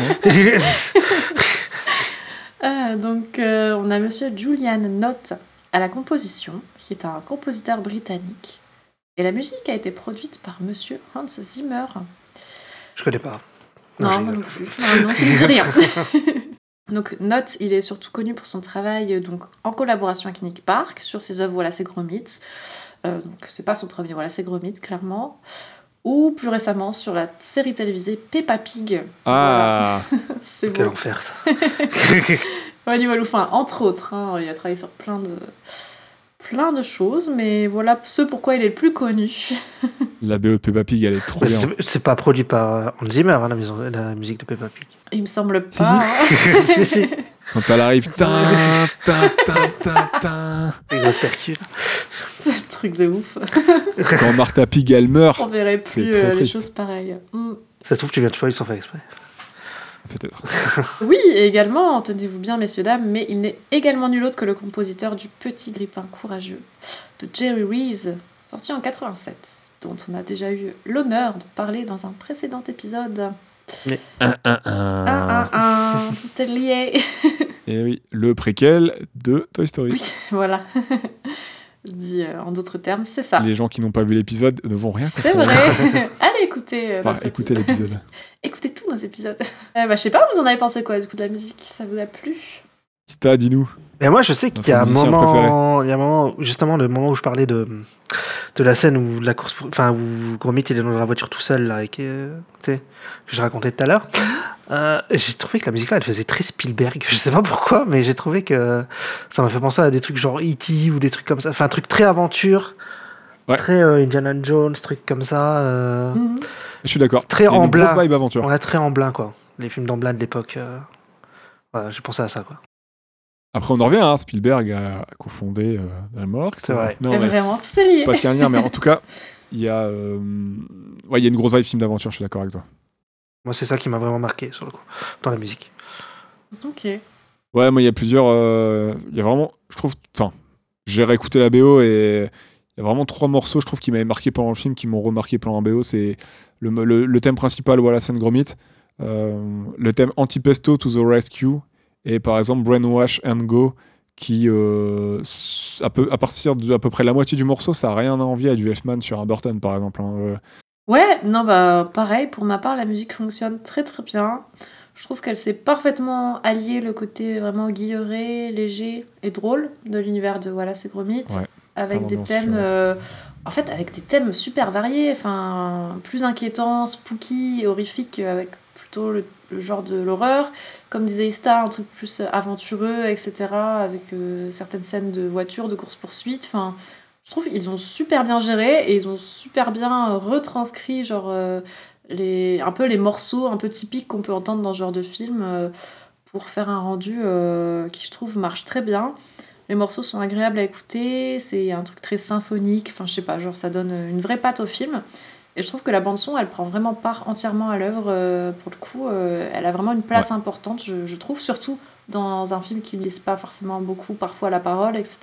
Je trouve que c'est d'autant plus euh, impactant parfois. Donc, euh, ouais, vraiment, ça marche bien. J'ai trouvé, j'ai trouvé la, la compo super Elle quali. le rythme. ouais, il y a un vrai rythme. Comme dans certains vieux cartoons, hein, Bah ouais. les personnages, des fois, sont rythmés par la C'est musique. vrai, il y, a un- il y a un timing qui est géré à tous les niveaux, quoi. À tous les niveaux et aussi au niveau musical. Donc, euh, non, chapeau. Ça, ça marche super bien. Ouais, euh, je trouvais qu'on remarquait bien les compos du film. Que, bon, par exemple, les thèmes que j'ai cités précédemment, euh, voilà, c'est Gromit ou Antipesto. Mhm. Ça participe bien aux différentes ambiances. Aventure, horreur, comédie. euh, L'aventure, on le sent dès l'entrée de jeu, de toute façon. hein, euh, Ouais. Avec euh, le générique d'ouverture, euh, ça, donne le- ça donne la note. Tout de suite, on sait qu'on va passer par la légèreté, mais aussi flipper un peu, parce qu'il y, a des petits- il y a des petits thèmes directs qui, qui- qui font appel à l'épouvante. Là. euh. Le morceau part un tout petit peu vers, vers la petite note d'épouvante dès l'in- dès Mm, l'intro. Avec et- la- la- l'affichage du titre, euh, il y a un truc genre. Ouais. on est prévenu, hein, il faut être paré à l'aventure. Paré à l'aventure et peut-être à flipper un peu. Et euh, je sais pas pour vous, mais j'ai aussi qu'il y avait des, des petites touches de vieille sci-fi, de vieille science-fiction, Ah, à la peu, euh, ouais. The Day the Earth Stood Still, Stood, Stood Still, pardon, donc euh, c'est le, le jour où la Terre s'arrêta en français. J'ai pas vu. Euh, c'est, un vieux, Avec Kenny vieux Reeves film de SF en noir et blanc sorti en 51. Non, non, non, pas le remake, euh, je parle de la version de 51. Ok. Pas la version avec Kenny Reeves sortie en 2008. Ah, t'as des trucs un peu, tu veux dire, les, les trucs d'extraterrestres de l'époque, là les... Ouais. Ou- Comment il s'appelait le truc de le truc de Ed Wood, là euh, Merde, je sais plus. Mais euh, Oui. Tu vois, il y a un truc comme ça. Là. Ouais, bah, ou avec Mars Attack d'ailleurs, quand tu parles de Ed Wood, Mm. on peut parler de, Oui, bah, Mars Attack. Mars Attack de Burton. Mm. Et euh, avec l'instrument qui s'appelle le Theremin. Euh, un vieil instrument électronique beaucoup utilisé dans, dans l'NSF il y a pas mal de décennies, là, Avec des Ouais, petits- je vois quoi. Oui, oui, c'est ça. ce genre de truc-là. Oui. Et ça, c'est un instrument, bah, un instrument typique. C'est un des premiers in- instruments électroniques. Un instrument typique associé à la vieille science-fiction. Ouais, un Bah, rien que l'intro de Mars Attack, vous écoutez l'intro de Mars Attack et les petits sons là. tout, Voilà, c'est c'est ça, c'est du Mhm. Theremin. et, euh, C'est très fun. Il y, y a ce côté un peu là dans le film par moment, par des petites touches, des petites notes, des petites intentions sur certains morceaux et j'aime bien. J'adore, c'est trop stylé. C'est clair. Ce- cette vieille SF un peu euh, comment dire Ah oui, euh, c'est- vachement candide de l'époque avec des trucs improbables qui venaient de partout de, de- de Ouais. l'espace des soucoupes Ouais. et tout euh. Plan 9 from Outer Space, c'est ça que je pensais. ouais voilà Ouais. Euh, est-ce que vous avez d'autres choses à ajouter? N'hésitez pas d'ailleurs à écouter la petite BO parce que la BO du film est très Ouais. sympa moi je l'ai réécouté plusieurs fois et euh, Ouais, j'ai écouté, j'ai pas écouté, ouais. elle, est, elle est vraiment très sympa N'hésitez pas à regarder le film tout court d'ailleurs, parce que ça va d'autant mieux avec les images. oui on regardait le film en même temps hein. vous mettez le film et la BO à côté Tous- Quoi? Est-ce que vous avez fait le tour pour le film? Est-ce que vous avez des choses à ajouter? Bon, je crois que euh, ça va. Ouais, je pense que c'est bon. donc euh, ça va être euh, je pense l'heure du bilan Ah Donc mes, Ah. mes très chers amis, il est l'heure de sortir votre planche Ouija afin de Mhm. convoquer les esprits et faire le bilan du thème Paranormal Activity. Ok. L'heure de bilanter. T'as ta planche, Claire? Non, mais je vais te. Je sais pas. Si je trouve une planche, planche je te l'éclate sur le crâne. Alors qu'est-ce qu'on retire de, de ce thème d'Halloween euh Eh bien. Alors attends, on va dire. Des... Qu'y avait-il comme ouais, film on va rappeler les films. Je trouve Ok, que c'était un bon cru Vas-y, je quand t'en même. J'ai bien aimé. On a eu Vampire Hunter Day Bloodlust de Kawajiri. Tara met le chaudron magique de, de Disney, parce que je sais De Disney. Le- Ah ouais, super ambiance. T'as bien dit ça, moi je sais plus non plus. Hein. J'ai aucune mémoire. Nero, tu sais Euh, Sérieux Ah, voilà. Ah si, même Bon, toi tu sais plus. euh. bande de Disney alors. Bon, voilà. Et donc, euh, Ah là là. Lapin-garou. Enfin, voilà, c'est gros mythe. Le mystère du Lapin-garou de Nick Park. C'est ça. ça. bah moi je trouve que c'est cool. Puis c'est trois films euh, déjà euh, visuellement et graphiquement et enfin non visuellement tout simplement parce que c'est pas que du graphique mais très différents. Donc ça c'est cool parce Ouais. qu'ils ont chacun un univers et, C'est vrai. et un, un univers visuel qui leur est propre et j'ai trouvé ça cool. En plus, on est dans. On a un truc américain, un truc anglais Ouais et un truc britannique. et un japonais. Ah oui pardon américain. Ouais, je suis con. Non, Non, bah, oui, oui j'ai cru que t'avais dit japonais anglais, américain. britannique, c'est la même chose. Non, J'ai dit américain, anglais et japonais. Oui voilà. Donc, on a trois pays différents. C'est vrai. Donc, non, non, j'ai bien aimé. Franchement, j'ai bien aimé cette sélection. Déjà, parce que je sais pas, je kiffe la période un peu Halloween, tout ça. Et, Ouais. et c'était deux découvertes pour moi. Je connaissais pas Vampire Hunter D et j'avais jamais vu Taram non plus. Et franchement, euh, Vampire Hunter D, une vraie claque. J'ai été. euh, En plus, c'est. Est-ce que tu dirais que c'est ton préféré parmi les trois Bah, ou pas Ah, Je sais pas, parce que ouais. du coup, ouais, deux, deux découvertes et une redécouverte avec ouais, ces gros mythes que j'avais pas eu depuis Mm. longtemps. Je sais pas, parce que Vampire Hunter D, je pense pas que ce soit Taram mon préféré, même si je lui ai trouvé, euh, je lui ai trouvé quand même un des certain qualités, intérêt et des qualités. J'ai passé un bon moment devant le film. Bon, Taram, je répète, c'est euh, réalisé par Ted Berman et Richard Rich. Richard Rich, c'est Richard vrai Rich. maintenant que tu le dis. Monsieur Richard Rich. Euh, Ah, ça me fait penser, euh, il y avait un film, là, Richie Rich, avec un petit gamin là, qui était bourgeois et tout. non, vous connaissez non, pas ça me dit rien. Si, si, Ah mais ouais. je l'ai pas vu. Euh, donc je sais pas, je sais pas quoi faire parce que genre. Bah Ah, oui, il va je falloir sais. choisir, hein, Claire. faut Mais. Vampire D, je me suis pris une vraie claque. Parce que là, c'était surtout, euh, surtout ouais, au niveau de. Bah, visuel, graphique, euh, la dé- enfin, tout est, tout est beau. Enfin, c'est- l'histoire est cool. euh, Il y avait plein de. Je sais pas. Ça m'a plongé dans un univers qui m'a vraiment plu. Euh, Et voilà, ces gros mythes, j'adore aussi. Pas pour les mêmes raisons. Je sais pas, je suis partagée. Ah bah ouais. Claire va devoir choisir, dur. ça va être je très, pense très, que je vais partir dur. pour Oasis Gros Mythe parce que je sais pas, c'est ça me fait vraiment rire et je pense que ça fait écho aussi peut-être à des trucs d'enfants parce que Des je- traumas d'enfance. Non, pas des traumas, mais j'avais j'avais vu, je les ai peut-être pas tous vus, mais j'ai vu certains moyens métrages et je sais qu'à l'époque j'aimais déjà beaucoup. J'adore Chicken Run. Enfin, je sais pas, il y a un truc très euh, un univers qui me plaît beaucoup. Et j'ai adoré replonger dedans et redécouvrir le film. Euh, donc c'est voilà, j'aime beaucoup les, ces deux films pour des raisons très différentes, mais je pense que je vais partir sur, puisqu'il faut choisir, sur voilà c'est mythes. Parce que je Allez. pense aussi que Vampire Hunter D aura, aura des points peut-être par d'autres personnes. donc je vais, je vais, je vais vous laisser euh, voter aussi. Alors moi c'est Taram. Non, rigole. J'aurais voulu, voulu- j'aurais voulu faire une surprise. Ouais, comme ça. Euh, Ouais, ouais. Ça été désolé, ça marche pas trop, je crois. Ce que je voulais faire, je voulais réfléchir à un truc, genre, vous croyez que ça- j'allais dire Taram, mais en fait, après, je fais non. Et, euh, voilà, mais j'ai pas réfléchi assez avant. Mais euh, pour moi, c'est. Ouais, c'est- c'est bon, je, je m'en doutais que ce serait ça, mais c'est Vampire Hunter D, euh, Bloodlust. Parce que déjà, tout ce qui est japonais, moi, je- j'adore l'esthétique euh, japonais. Et puis là, l'esthétique, elle est super, super beau, quoi. C'est moi, c'est vraiment mon trip, c'est vraiment mon délire, en fait. Et, euh, et puis Kawajiri, hein, je, je suis fan de Ninja Scroll, euh, où je retrouve un peu ses tropes et tout. Donc, euh, non, moi, c'est Vampire Hunter D, quoi. Voilà. Je me doute, c'est pour ça que je suis, je partie Ah oui. vers Wallace. Voilà, c'est euh, interdit. Dérivation. Voilà, c'est interdit. Voilà, c'est interdit. on va faire un, on va faire rencontrer les deux univers. Ça pourrait, eh, ça pourrait, ça pourrait éventuellement marcher. Gros mythe Ah, bah, Bloodlust. c'est la mode des crossovers. Hein. Mec.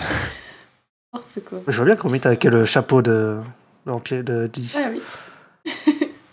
bon, le suspense là. Ah oui, le suspense, bah, tu Un veux mon choix, c'est ça? Bah, bah ouais, Ah tant bah qu'à oui. faire. Bah, tous les auditeurs le demandent. Bah, Bah moi, ça sera Taram, étonnamment. C'est vrai? Euh, Ouais, vraiment un film. Sérieux? Ah, Non, non, ça sera Vampire Interdit. J'allais dire ok, tu m'as presque convaincu, mais. on est en train de... c'est genre le film que j'ai choisi 18 alors ça serait con de pas le mettre. hein. Même si j'aime bien les deux autres et j'ai adoré revoir voilà, ces grands mythes. Euh, bah pareil, ça sera Vampire Hunter parce que c'était une grosse grosse laque à l'époque. euh, j'ai vraiment beaucoup apprécié le revoir. euh, j'ai adoré faire l'épisode. euh, J'étais super content qu'on ait, qu'on ait Paul Gossem avec nous. Mhm, ça c'est vrai. C'était vraiment trop trop cool. Donc euh, je vais prendre Vampire Hunter parce qu'en plus voilà, ça a été une super super opportunité pour nous, une super rencontre. C'est un super film que j'adore.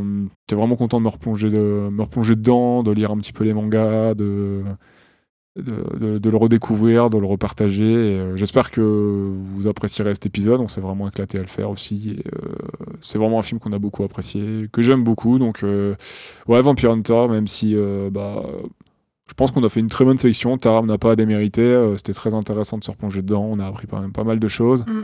C'est un film qui a eu des gros gros problèmes, mais je pense qu'il est intéressant avant tout. Et voilà, voilà ces gros mythes. On vient d'en parler pendant pendant un, un petit moment là. Vous allez vous, vous avez entendu et film qu'on a voilà beaucoup apprécié, qui démérite pas non plus, qui est un très très chouette film qu'on vous recommande vraiment chaudement. Mais voilà, il faut choisir et euh, j'aime beaucoup Vampire Hunter, donc ça sera Vampire Hunter. Ok. Donc ça fait deux Vampire Hunter versus un Ouais. Wallace. Euh, c'est pas. Faudrait qu'on soit quatre pour faire un truc. Le résultat n'est pas très grave. Oui. Après tout, ce n'est pas, ouais, c'est pas un concours, c'est vraiment un ressenti qu'on donne à la fin euh, ça, pour ouais. faire un petit bilan des films, euh, de, de nos, de nos impressions globales euh, qu'on qu'on a eues sur, sur la découverte de ce thème et euh, le film qui nous aura. euh, c'est pas forcément le film toujours qu'on préfère, hein, mais peut-être le film qui nous a le plus touché. C'est ça aussi. à ce ouais. moment-là. ouais. Mhm. et ça peut changer dans trois semaines. hein, euh, Bah oui, c'est vrai. Voilà, c'est pas. Dans trois semaines, je vais dire putain, Taram, euh, j'ai adoré. Chef-d'œuvre. Chef-d'œuvre. Tintin, un bingo C'est tout pour vous? Oui. C'est tout pour On va moi. pouvoir euh, clôturer doucement cet épisode et, et laisser, les, Et ce thème laisser les esprits rentrer chez eux.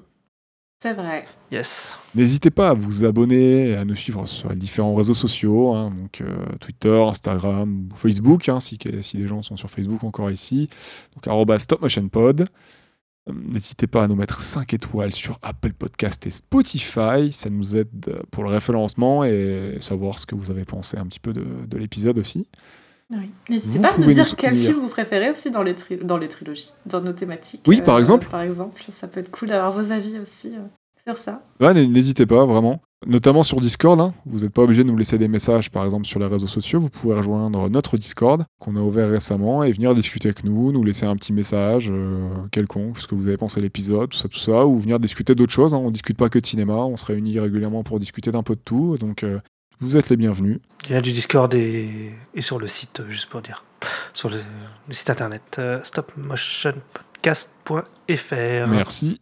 Vous pouvez également nous retrouver, nous soutenir sur Utip, donc utip.io slash stopmotionpod. Vous pouvez suivre toutes nos actus gratuitement et participer au vote d'un film par thème. Le vote pour un des films de la nouvelle thématique qu'on va annoncer euh, sera ouvert sous peu, donc vous pouvez venir y voter euh, gratuitement dessus. Et on a aussi des épisodes spéciaux euh, dans lesquels on parle de Chainsaw Man, réservés à nos contributeurs sur, sur Utip. Alors, la nouvelle thématique de, en cette fin d'année, hein, pour, célébrer, euh, pour célébrer les boules au sapin, euh, comment elle s'appelle? Elle s'appelle Ça sent le sapin. Yeah. Et on va parler de quoi, Jamy On va parler des Noël, forcément. Ouais, mais le film Non, c'est pas ça qu'il faut dire. Et bah, le Super Noël. Ah non, c'est pas ça. Euh, La Reine des Neiges C'est faux. C'est complètement faux. Mais du coup, on va parler de quoi? Est-ce que le premier film se passe à Tokyo? C'est bien celui-là. Bah oui, c'est celui-là. oui. heure- Heureusement, il est marqué dans le conducteur ah merde, j'ai j'ai pas regardé le conducteur là. Euh, oui, donc c'est Tokyo Godfather de Satoshi Kon. Sorti en 2003. Ce sera mon premier Satoshi Kon. Je, Et ouais. je me prépare, je Ah. me prépare. Mentalement. J'allais dire, il en faut un, il faut bien commencer quelque part, mais vu qu'ils sont tous bien. euh, Ah ouais, ouais, ouais. euh, J'avoue, ouais. j'avoue, Voilà. donc, euh, donc euh, donc on se retrouve pour ça. Il y aura donc un deuxième film qu'on annoncera euh, à la sortie de l'épisode de Tokyo Godfather. Et euh, le troisième film sera voilà, soumis au vote sur Utip. Il y aura un petit lien pour aller voter. Donc n'hésitez pas à passer sur Utip si ça vous intéresse de découvrir l'un des deux films ou, ou qui, qui sera, qui sera sélectionné pour, pour cette fin d'année. Et si vous voulez participer au vote, voilà. C'est euh, c'est gratuit, c'est ouvert à tous, donc n'hésitez pas. Et nous, ça nous permet de voir un peu ce qui vous intéresse. Et euh, comme ça, ça vous laisse un petit choix sur un, un des deux films proposés. S'il y en a un que vous préférez, bah, venez, mettre, euh, venez mettre un petit clic pour, euh, pour nous partager votre choix. N'hésitez pas. euh, Bah non, en fait, c'est bon. euh, j'ai tout dit. J'ai tout dit. j'ai tout N'hésitez pas, Euh, juste- Oui, je pense que tout est passé. N'hésitez pas. Voilà. Mais ne soyez pas hésitants, jamais hésiter. Foncez. Ne soyez pas Soyez hésitants. de Et on a un croyez en vos épisode. C'est- Croyez en vos rêves. D'ailleurs. euh, Si- Si vous avez un entretien d'embauche, vous y allez. Vous y allez. Exactement. Et bientôt, n'hésitez pas, on a aussi un épisode en préparation sur euh, la série Death Note pour euh, notre format Ultimates. Ça arrive normalement très bientôt. Mhm. Et, euh, Ah, je vise oui, avec insistance euh, certaines personnes. very soon. Ah, moi, moi, c'est... moi j'ai vu 27 épisodes. Allez, Allez. Moi aussi, j'ai passé le cap. On va mettre la pression, hein, m'en reste Ista. 10. Ouais, j'ai fini le premier arc, là, le premier gros arc. euh, sur Allez, Euh, merci pour euh, ce nouvel épisode, hein, mes comparses. C'était très cool, euh, Oui. bien sympa de, de parler de ce super film avec vous. Yes. Mm. Donc euh, nous, on se retrouve très vite pour, euh, pour Tokyo Godfather et, euh, et on, vous, on vous souhaite tous euh, une... Je sais pas, on se dit tous à très vite. Merci de nous avoir écoutés. Euh, Ouais, bon bonne, appétit, bonne fête des voulez. légumes. Soirée, bonne- euh, je sais pas. bonne c'est année. thème. Bonne, bonne Et année. euh, à très vite alors. avance. Ciao, ciao. Bisous, bisous. Bonne À année. bientôt.